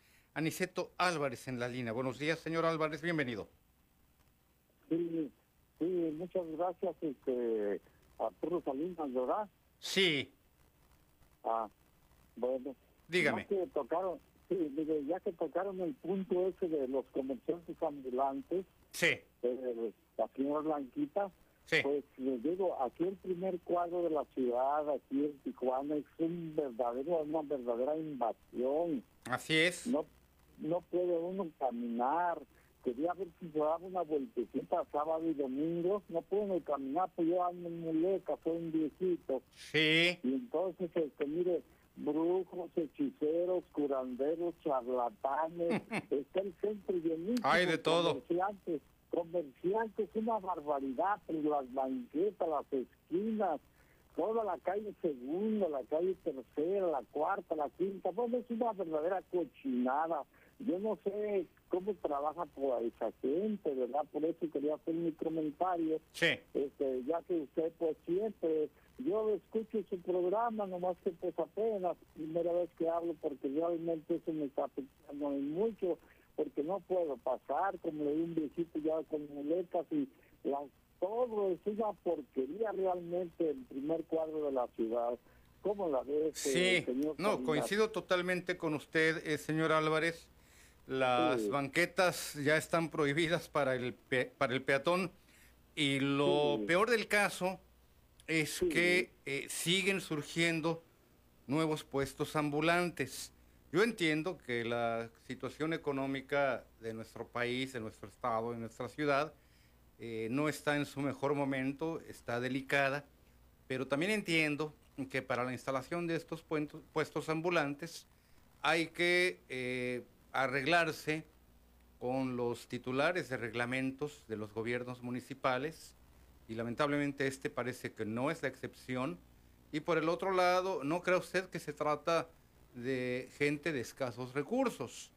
Tienen eh, eh, recurso a disposición para poner a trabajar no solamente eh, un puesto, sino dos, tres, cuatro, cinco o más. Eso ya los convierte en una suerte de, de empresarios. Hace dos días, don Aniceto, un amigo me enviaba un material, unos videos de un sujeto que fue eh, precisamente titular de reglamentos, eh, Vicente Jiménez, también fue regidor, y él, bueno, pues trae ahí unos problemas familiares, de amenazas a su familia, a su, a su esposa. ¿Por qué le refiero esto? Porque es gente que realmente se enriquece a costa del verdadero eh, ambulante, que no pasa de ser un trabajador, y que todo esto perjudica finalmente al ciudadano de a pie, como es su caso, don Aniceto, que dice que debe de caminar ahí por debajo de la calle, con las muletas, eh, niños y niñas que están allí en la banqueta, a la orilla de, eh, de una calle, a expensas de que incluso los puedan, los puedan atropellar. Y esto, esto es muy, muy grave, muy delicado, eh, don Aniceto, porque le reitero, no estamos viendo que en este sentido haya habido un cambio en cuanto a la política con el tema de los ambulantes. Hace cosa de unos 3, 4 años hubo lugar un eh, accidente terrible por ahí del fraccionamiento La Sierra, en que también, al igual que lo que ocurrió en Camino Verde, un vehículo que pierde el control se estrella contra unos eh, pues comensales de un puesto de tacos y deja por allí eh, algunas personas heridas, no recuerdo si tres o cuatro muertos. Lo que hicieron fue colocar unos postes así como reforzados con cemento y, y metal para garantizar la, la- la seguridad de quienes estaban allí en este puesto. Pero no, no, realmente eh, estar a expensas de un caso de estos, de un accidente, don Aniceto, es algo muy delicado en, el- en- en Tijuana. Hemos visto ya varios casos de atropellados, de personas que han perdido la vida, de situaciones muy delicadas. Y todavía incluso corremos el riesgo, don Aniceto, de seguir viendo más, porque la autoridad no ha querido poner orden en el ambulantaje. Algo les ha faltado o algo está sobrando. Y no quiero pensar que siga corriendo dinero, pero pues es lo más, es lo más probable en este sentido, señor Álvarez. Sobre todo ella de Fayuca, Sí. está invadido de Fayuca, ya empezando desde la Avenida Revolución por la segunda, toda la calle hasta arriba, ya aparatos eléctricos a lo bárbaro, ya nunca se había visto Sí. fruteros. Sí, sí, aparatos ya hay, eléctricos, pu- ya hay sí. puestos que inicialmente estaban construidos para los boleros y que ya le venden allí eh, celulares y, y tripiés y todo lo que necesita alguien para transmitir y demás. Abordo, abordo el tema, don Aniceto, porque le, reitero, ayer que pasé por eh, la calle 11 y Ocampo, un eh, poquito más, más hacia abajo, por donde está la Cruz Roja, me di cuenta de que ya había un nuevo puesto, nuevo relativamente, ha de tener unos cuantos meses. La última vez que fui por allí, una llantera que está en la esquina, no, no, no, no, no estaba ese puesto, eh, tacos o alguna cosa así y demás, y le aseguro que no pagaron 20 pesos por instalarse en la vía pública. ¿eh? Agradezco la llamada, señor Álvarez, bienvenido. Eh, Mario Pérez, adelante Mario, buenos días, bienvenido. Bueno, bueno, don Mario, Bueno, adelante, estamos al aire, Mario. sí, ¿ya, ¿ya puedo hablar con el señor? Sí, ya está conmigo al aire, adelante, don Mario. Ah, mire, este, pues nomás para decirle que, que pues todos tenemos derecho a la vida, todos tenemos derecho a la vida. Sí. ¿verdad? Este, las ciudades tienen que, tienen que crecer. Mire, yo ya tengo 68 años y yo que, que habla, pues mis respetos. Ya llegaron a la edad, pues a, a lo mejor nos molesta todo, pero, pero este, todos tenemos derecho a la vida, a vender. ¿Qué quieren? ¿Que anden, que anden robando? Sí. No, eh, no, no, no, este, este, las ciudades ahora, las ciudades así son, crecen. Yo también vengo de la Ciudad de México, señor. Sí. Tengo 32 años aquí. ¿Eh? Me trajo una empresa para acá y mire, ya hasta me pensioné. Sí. ¿eh? A mí nunca me robó nada los demás presentes. Yo estoy, estoy de acuerdo que los, que los enjuicien, ¿verdad? Que los enjuicien, pero nunca va a suceder eso. Aquí en México no, no las leyes son para, para, para violarlas, ¿verdad? Llegué aquí y me Esperemos pensioné, que y mi familia nunca se quedó sin comer. Sí. Porque yo tenía un trabajo, yo era responsable. ¿eh? Se fueron a la escuela, nunca se, nunca- creo que les compraba sus zapatos, su ropa. Claro. No, y nadie se opone, nadie se opone a un trabajo lícito. La Constitución misma lo garantiza, don Mario. Lo que sucede es que en este caso eh, no estamos hablando del trabajador ambulante, de aquella persona que por sus propios medios busca salir adelante, sino que eh, usted bien lo sabe, detrás hay gente, funcionarios mismos, que saben en dónde otorgarse a sí, a sí mismos un permiso para que otra persona lo trabaje. Esa es la parte, don Mario, nadie se opone, nada más que también cuidando los temas de seguridad, como lo que acabamos de ver. Sí, pero, pero, este, o sea, este, nosotros no, la verdad nunca vamos a enderezar a las autoridades que nos gobiernan, porque eso les toca a ellos. Vamos haciéndolo, vamos haciéndolo también como ciudadanos. Yo creo que estos espacios nos ayudan a ello, don Mario. Uno cree autoridades cuando vas a, a- a ejercer tu voto con responsabilidad. Sí. ¿Verdad? Dices, me voy por esta, por esta opción, aquí, aquí, ahora. Y, y, y luego fallan, fallan bastante, porque, mire, cuando andan en, en- en su candidatura, dicen, yo sé cómo hacerle, yo sí puedo, yo sé, no, yo, yo tengo estrategia. No hay ninguna estrategia que tengan.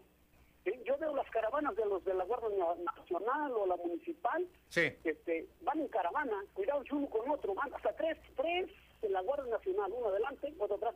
Oye, esa no es estrategia. Estrategia, vamos a peinar, vamos a peinar la zona de Biotay. Tú te vas por esta, pues por eso llevan los mapas, tú por esta y nos vamos a juntar allá en la garita. ¿eh? Pues si hay algo, por ahí vamos a... Pero si van en caravana, no hombre, pues eh, se van cuidando ellos, se van cuidando a la ciudadanía. Y pues ese es mi punto de vista. Gracias, señor Salinas. Le agradezco la, le agradezco la llamada, eh, don Silverio. Sí, efectivamente, eh, nos podemos hasta, eh, lamentablemente, desencantar del desempeño de, alguna autoridad, de funcionarios. Eh, sin embargo, la mejor forma, precisamente, de lograr esos eh, cambios es a través de la participación ciudadana, más que del desencanto. Desde luego, cualquier irregularidad, pues también denunciarla en este sentido. Si no hubiese sido precisamente por la esperanza, por la participación del ciudadano en las urnas y en otras acciones, no solamente en el momento de votar, sino después en el seguimiento a las acciones de gobierno, no habríamos vivido un cambio como el que vivimos en 2018, como el que vivimos en 2019 aquí en Baja California específicamente, y el que acabamos de vivir en este 2021 en este proceso electoral. Que nuestras futuras autoridades, alcaldesa, eh, alcaldes, alcaldes reelectos en algunos casos, o recién electos como el de Tecate, o eh, gubernatura, tengan también temas que deban de ser revisados, ahí está, ahí están abiertos los micrófonos para que usted los plantee, los traiga a esta mesa de trabajo y los denuncie.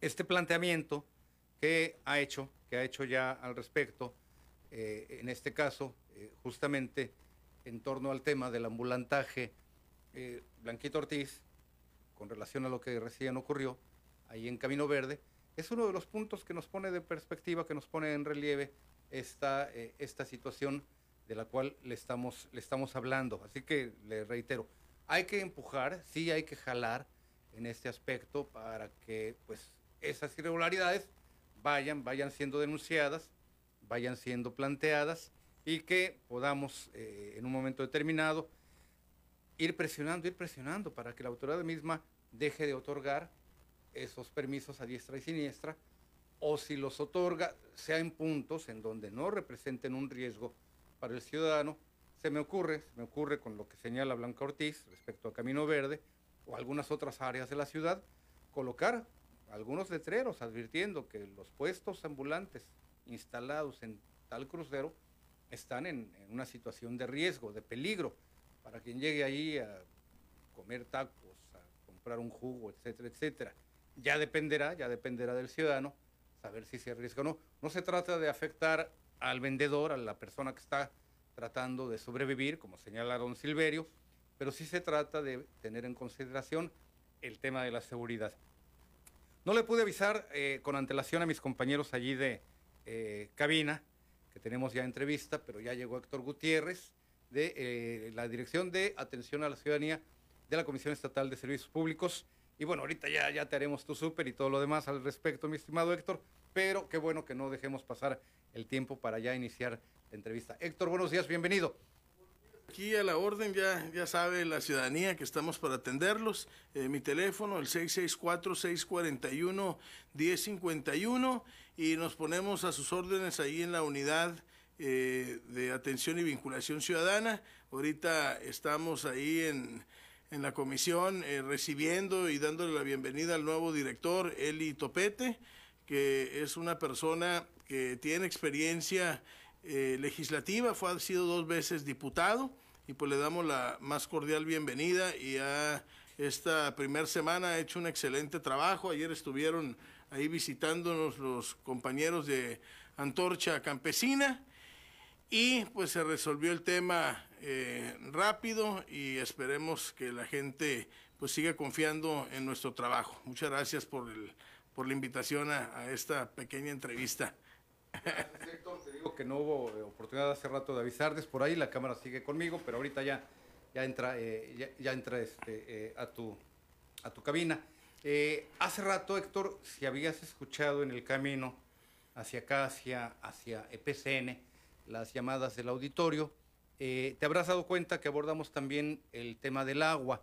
Y ha habido personas que han seguido llamando por lo que respecta a sus adeudos, Ahorita vamos a ir a la pausa, pero también saber cómo andan en este sentido los casos, las denuncias e incluso, bueno, eh, situaciones como vandalismo y algunos otros que tú has atendido. Vamos a ir al corte y regresando ya vamos de lleno contigo en esta entrevista. Estamos con Héctor Gutiérrez de Atención Ciudadana de la Comisión Estatal de Servicios Públicos de Tijuana. Volvemos.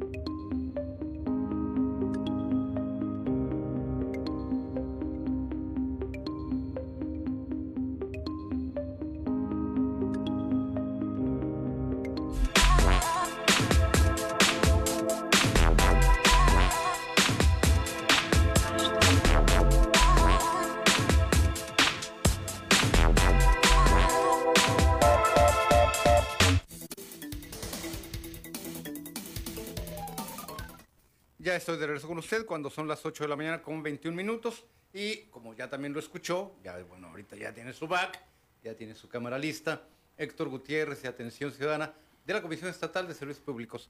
Héctor, eh, buenos días. Del tiempo que nos hemos visto a la fecha, ¿qué ha pasado? ¿Qué has recibido? ¿Qué denuncias y qué eh, tipo de situaciones has eh, seguido, te has encargado en, esta, en estas fechas, ahí en Atención Ciudadana? Eh, fíjese que, bueno, interesante pregunta, ¿no? Pero más que nada, en atención y vinculación ciudadana atendemos el área, eh, sobre todo de la promoción de obra. Queremos que, el servicio del agua le llegue a todas las familias eh, de la periferia de la, de la ciudad de Tijuana y de Rosarito, a las personas más vulnerables que normalmente por algún motivo eh, compraron terrenos alejados de la ciudad y que poco a poco van llegando los servicios. Eh, el otro lado que tenemos son las víctimas de los pseudofraccionadores, de los fraccionamientos patitos, eh, que se dedican a estafar a la gente, que es algo que también nosotros hemos denunciado puntualmente y le hemos dado parte a Fisamex, que es la empresa fiscalizadora. Nos da mucho gusto que la semana pasada ya se multó o ya se dictaminó, más bien ya se dictaminó, con 16 millones de pesos aquí a, un fraccionamiento que se llama San Miguel en el segundo acceso de playas. Pero de igual forma en Rosarito hay otro que estaba que se llamaba Lomas de León con 12 millones de pesos. está otro que es Misión del Mar, el 1 y 2, que por mucho tiempo eh, se estuvieron abasteciendo con pipas de agua, que aquí también lo, lo denunciamos.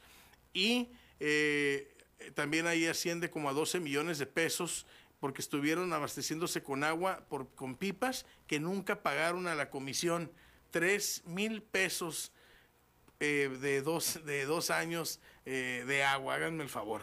Entonces, esas prácticas son las que estamos eliminando y detectando que se llevaban a cabo ahí precisamente en vinculación ciudadana. Entonces, queremos acabar con eso. Ahorita con el tema de la transición eh, y de la nueva eh, ahora sí que el nuevo engranaje que se va a hacer con el municipio, pues vamos a tratar de que ya todas las tomas comunales de, que hay en Tijuana y Rosarito pasen a ser formales, que ya no se den estas tomas comunales a diestra y siniestra. ¿Por qué? Porque afectan la operatividad. ¿Por qué? Porque es agua que no se paga, ¿no?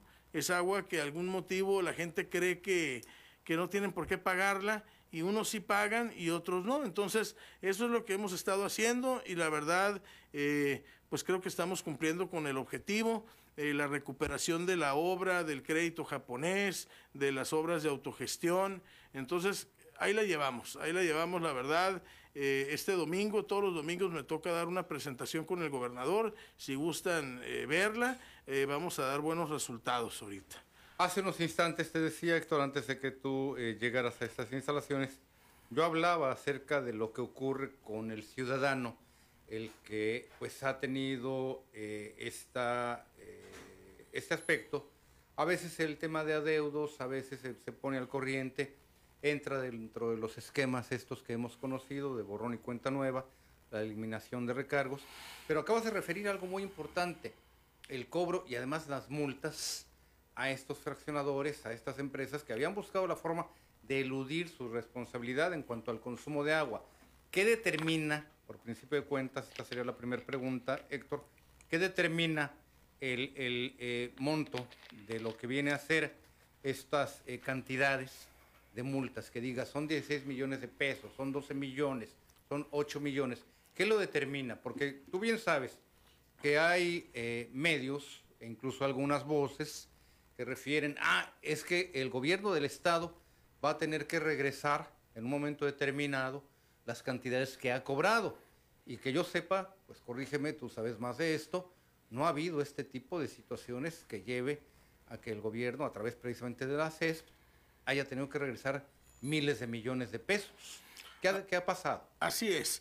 Eh, efectivamente, como comentas tú, hay una fórmula, hay una fórmula, de hecho ahorita te acabo de mandar un video, ojalá y lo pudieran pasar, eh, ahí explica, y eh, normalmente es en base a la superficie. Por ejemplo, en este caso San Miguel, el fraccionamiento San Miguel, 186 mil metros, son 18 hectáreas.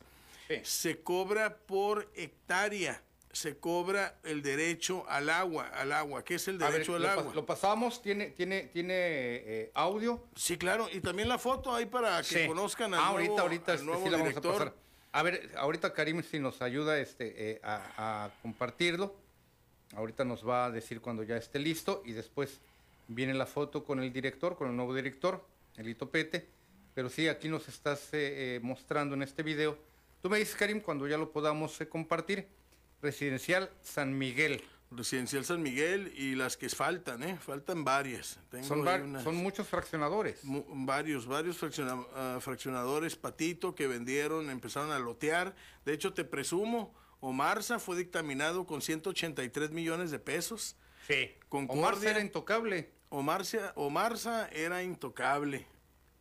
Pero ¿Qué pasó? ya... ¿Por, por qué de, do- de 183 millones? Oye, es una buena... Pues es que tienen todo un- una pequeña ciudad, yo le llamo el pequeño Tecate, que está aquí en el cañón del Sainz. ¿Haz de cuenta Ajá. que estás viendo a Tecate? Sí. Haz de cuenta cuando pasas por la, por la carretera hacia Mexicali y se ve Tecate. Haz de cuenta que así estás viendo ahí el fraccionamiento eh, Santa Cruz en el Sí. cañón del Sainz.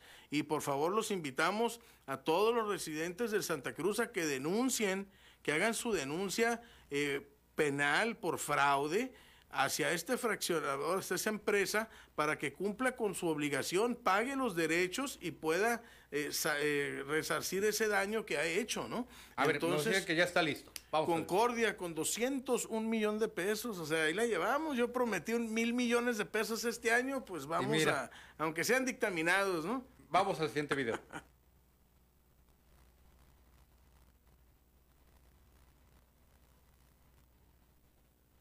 clave catastral no cuenta con, con un contrato de prestación de servicios con este organismo y este usuario pues tampoco cuenta con un proyecto. Pasamos a la siguiente imagen. Tenemos unos videos de las vistas de campo donde podemos acreditar que de hecho en el interior del fraccionamiento ya hay agua potable.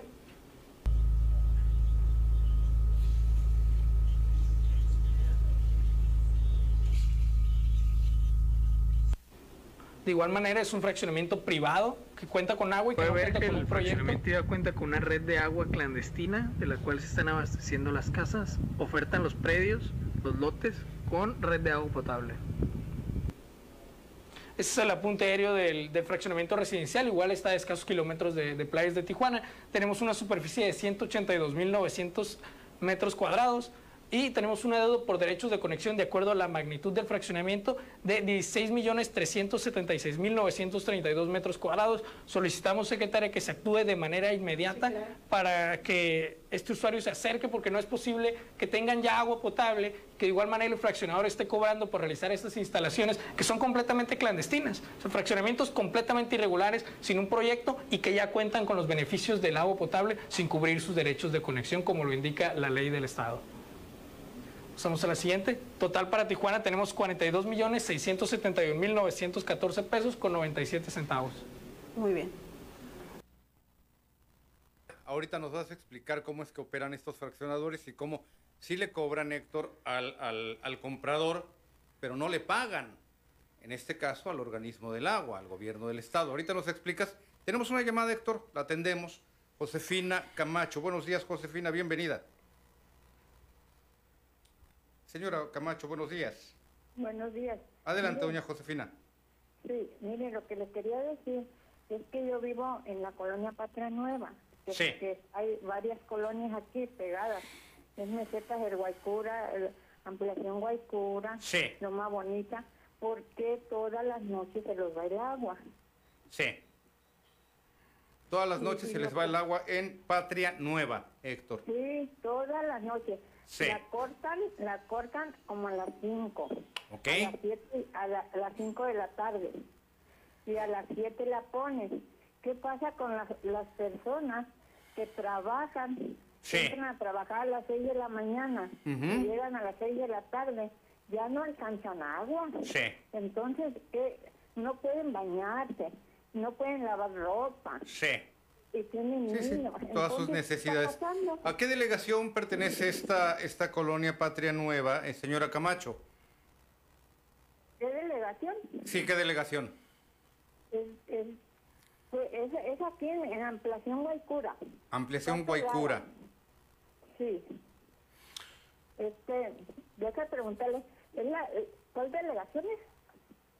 Ah, ya, sí, sí, ¿La sí ubico. Sí. Sí ubico. De hecho, hubo un, un evento ahí este, en la rampa de la llantera del Guaycura eh, con el director eh, Eli Topete y el diputado eh, Sergio Moctezuma. Eh, precisamente era la inquietud, estuvieron como 80, 100 colonos ahí, fue la inquietud de por qué se estaba yendo el agua, qué estaba pasando. Volvemos al tema, el crecimiento de la ciudad ha superado la infraestructura de la CESP. Por eso ahorita es tan importante poner en regla, regularizar y cobrar los derechos de conexión, porque esos derechos de conexión, esos 16 millones de pesos, son precisamente para hacer más obra para ampliar la cobertura de la red.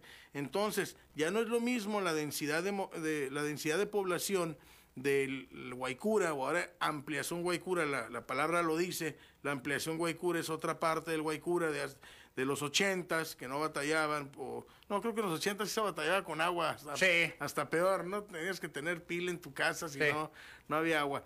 Pero ponle de los noventas, 2000, ahorita, 20 años después, eh, la, la ciudad ha crecido mucho y la demanda del agua es demasiada, entonces ese es el problema, no se dan abasto eh, eh, los tanques para, para dar esa continuidad en el servicio, pero ya se está eh, atacando el tema, precisamente eh, ahorita el nuevo director junto con el director eh, técnico Eliel Vargas están viendo y con planeación ya se está haciendo toda una reestructuración para atender este tipo de situaciones. Entonces puede decirse, Héctor, para responderle a la inquietud de la señora Josefina Camacho, que sí es, digamos, un corte programado ante la necesidad de, eh, de No, la eh, población. no es ¿O un por, corte por qué- por- por qué programado. se va ¿Por cada noche?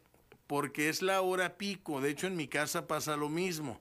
Yo vivo aquí por el Iste, vivo en un segundo piso y yo me doy cuenta que la presión del agua baja. ¿Por Sí. qué? Porque la taza del baño no se llena ya en un minuto.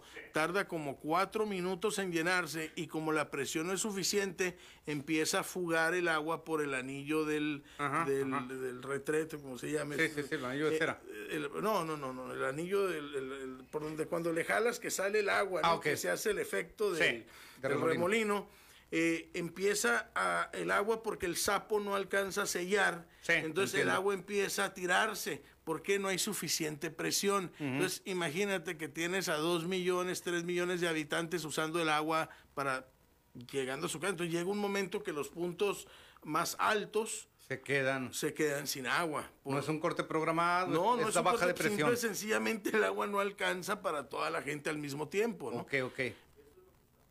Pero corte programados ahorita no hay, fue una- un compromiso del gobernador. Ni por alguna colonia, ni alguna área, etcétera. No, Es no, no. La es- falta es- de agua, Es eso. eh, no, no, tampoco la falta de agua, porque sí hay agua. La demanda de todos al mismo tiempo provoca. ¿La falta de presión?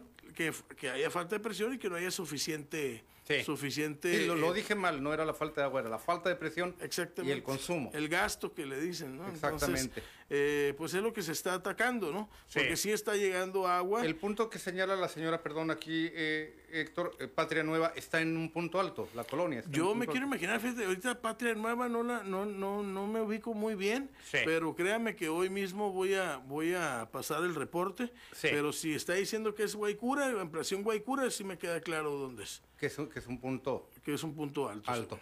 Vamos a la pausa, ahorita buscamos también la colonia en el Google Maps y hay más inquietudes, Héctor. Volvemos.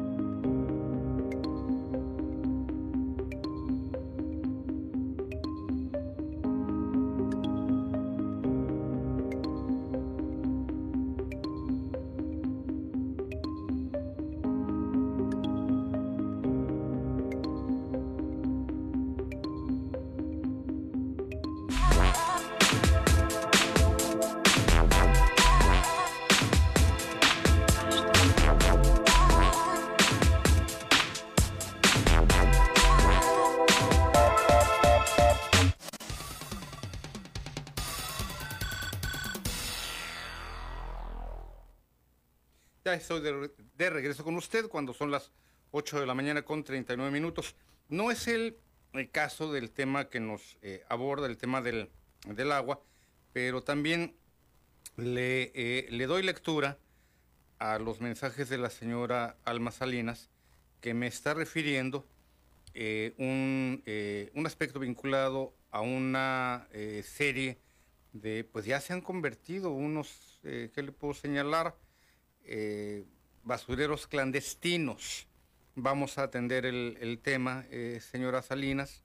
No había visto incluso pues algunos mensajes que me había usted enviado, algunos de ellos incluso relacionados con lo que viene a ser eh, el, el tema vinculado a lo que venían siendo necesidades de una joven, quiero pensar que tiene que ver con situaciones de su hija, quiero pensar, eh, le reitero, lo relacionado con este eh, aspecto. Así que vamos también a mandar de por allí un, reportero, ver el tema de los basureros clandestinos que me está usted señalando, señora Alma Salinas, no creo que se me ha olvidado, y también lo que tiene que eh, ver con estos otros aspectos. Igualmente, Elia Muñoz, entiendo que ya fue posible atender su caso, corríjanos al respecto si, si no es así, pero ya, ya tenemos también eh, resuelto este, este punto, el de la señora Elia Muñoz, y también de la señora eh, Alma Salinas, así que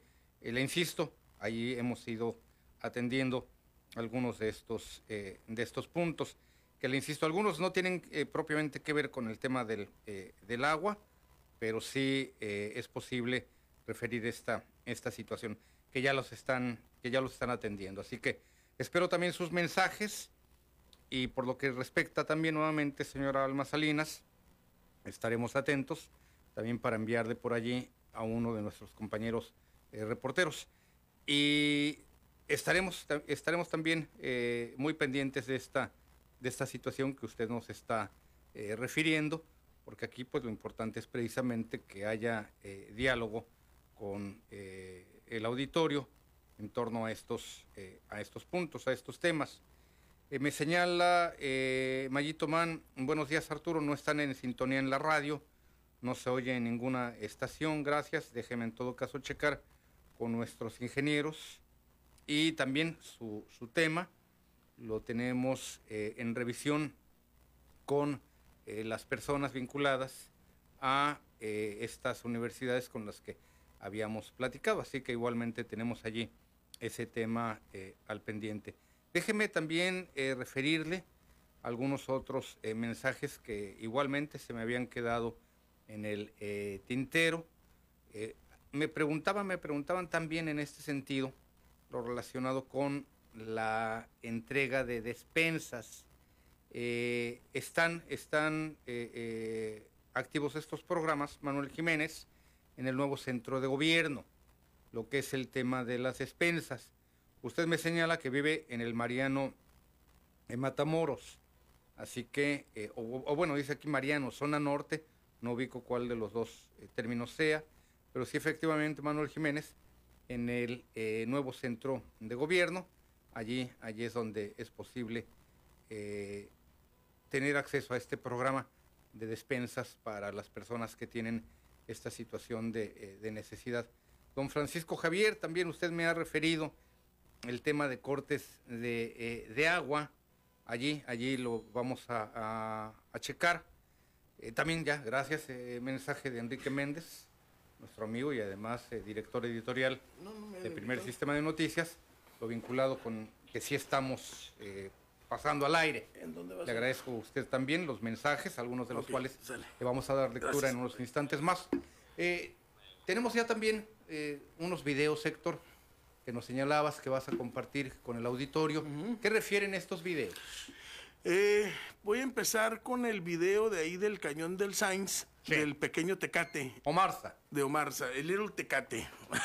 Sí. Ahorita lo van a ver a, me- lo que me refiero con el pequeño Tecate. Sí, a ver, ahorita nos va a decir eh, Karim cuando ya tengamos posibilidad de compartirlo con el auditorio. Antes, si nos platicas, mira, ya está listo. Mejor nos, nos, eh, lo compartimos y nos platicas después del video. Corre. Dicha toma clandestina abastece a todo este sector denominado Santa Cruz y Rancho Ilusión. Aproximadamente son más de 500 familias las que se encuentran conectadas.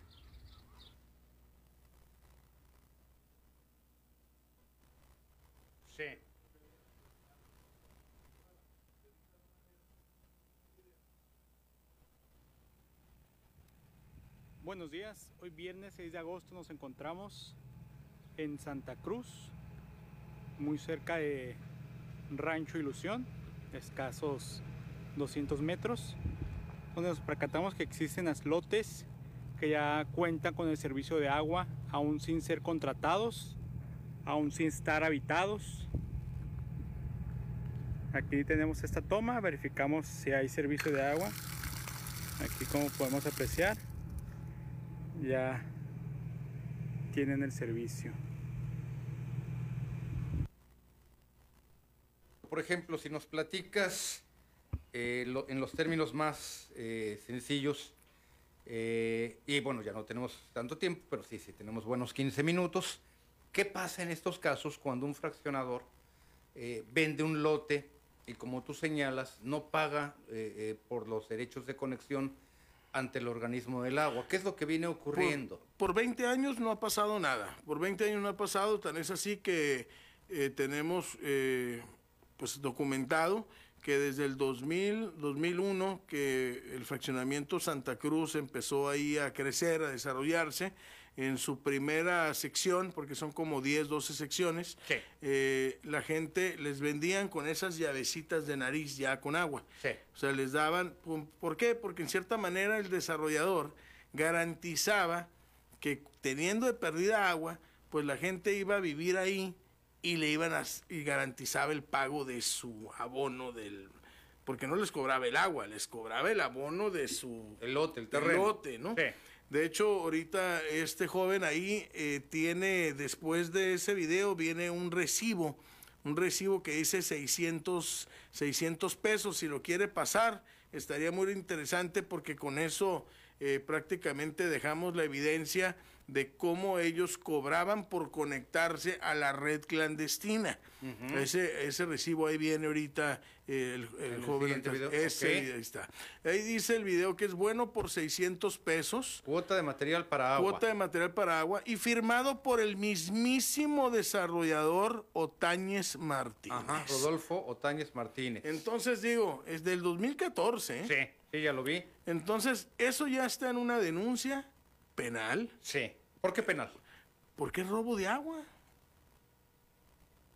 Simple y sencillamente robo de agua. Es robo de agua. Ahí no hay, ya ahí cambió no hay la de otra. ley, es fraude. ¿Qué es lo que debe hacer un fraccionador, Héctor, para adecuadamente decir, yo te vendo un terreno, yo te vendo un lote y yo pago mis derechos de conexión? Pri- ¿A lo primero que tiene que hacer es los permisos, Sí. llegar a la comisión, decir quiero hacer un, eh, un desarrollo, desarrollo. y quiero pagar mis derechos de conexión. ¿A cuánto ascienden?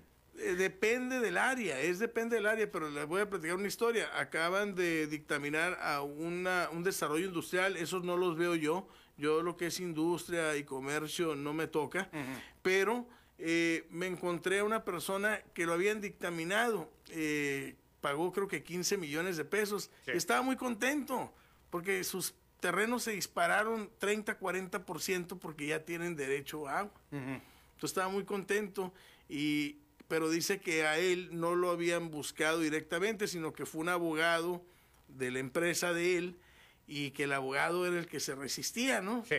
Pero que él, cuando ya lo encontraron a él, pues que él estaba contento porque había subido el valor de su... de su Ahora, no tierra, lo deben de pagar de, de un golpe, de una lo sola que, exhibición. lo que pasa es de que si lo pagan de golpe por toda la, el- la superficie que tienen, pues en cierta manera está garantizado que es- esos derechos de conexión que van a poderse conectar por toda la tierra.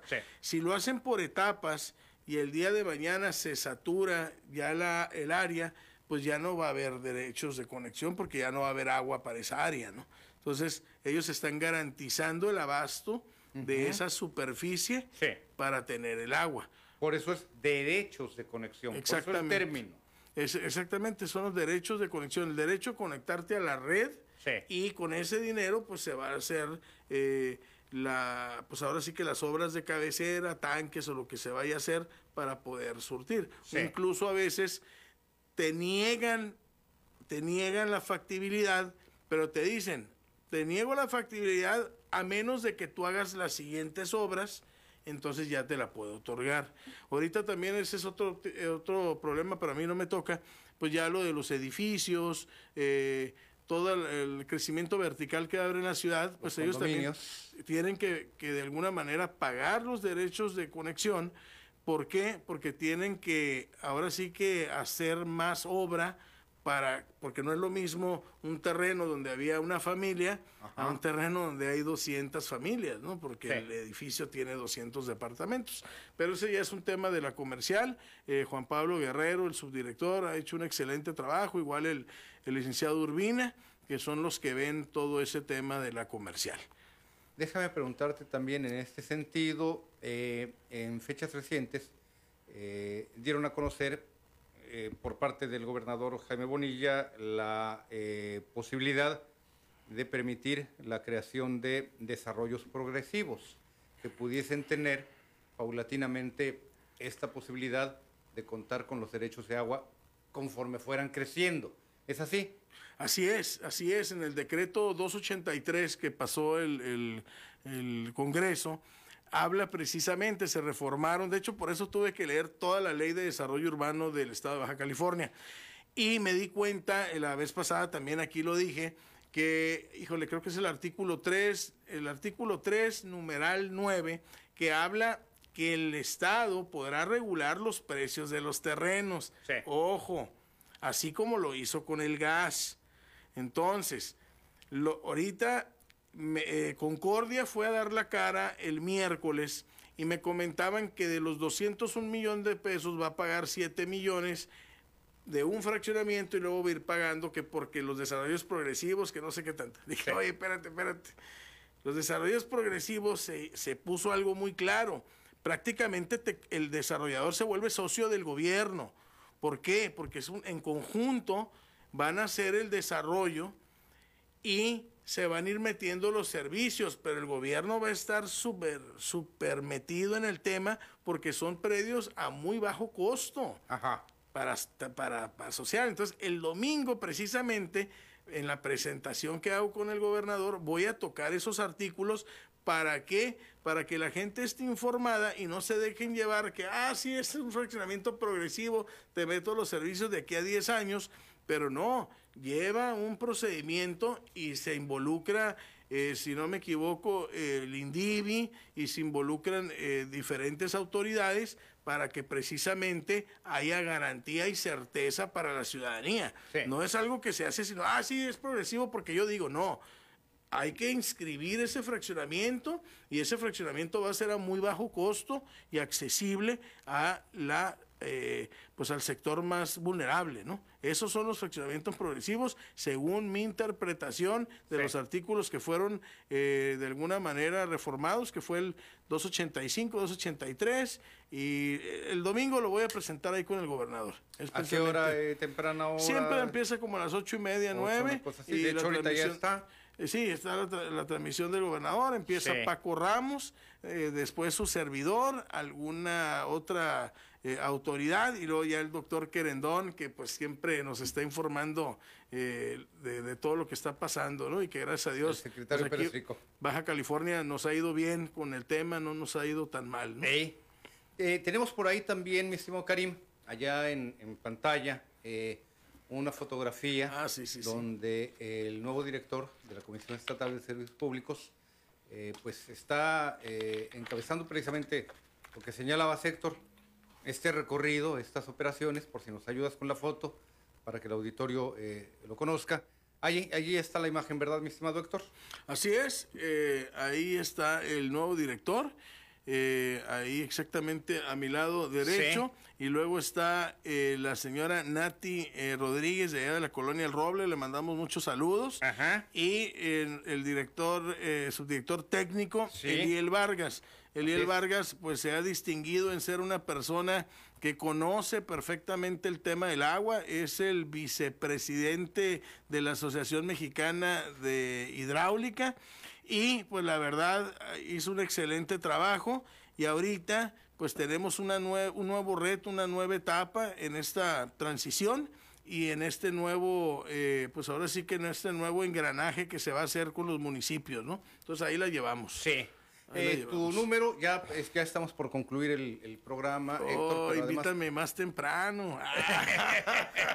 no, la invitación estaba más temprano. llegué tarde, ¿no? Ándale, no, no, pero mira, ¿qué te parece si agendamos para la próxima semana y también en un descuido que pueda acompañarnos el director de la comisión del organismo del agua, Elito Pete, porque pues todavía hay mucha tarea que hacer, como Claro. bien lo señalas. No se trata de decir, oye, son dos meses, etcétera, el tiempo. No, no, no. Aquí estamos con un No organismo del agua que no puede parar. No puede parar, no puede parar y es precisamente por eso ahorita se está atacando el problema de frente, no se está dejando nada al ahí se va, porque queremos dejar bien claro cuál es el problema y el, el- la dimensión del problema, ¿no? Es un problema grande, es un, es un tema muy importante que por 20, tre- 20 años se descuidó y se beneficiaban los amigos de los funcionarios en turno.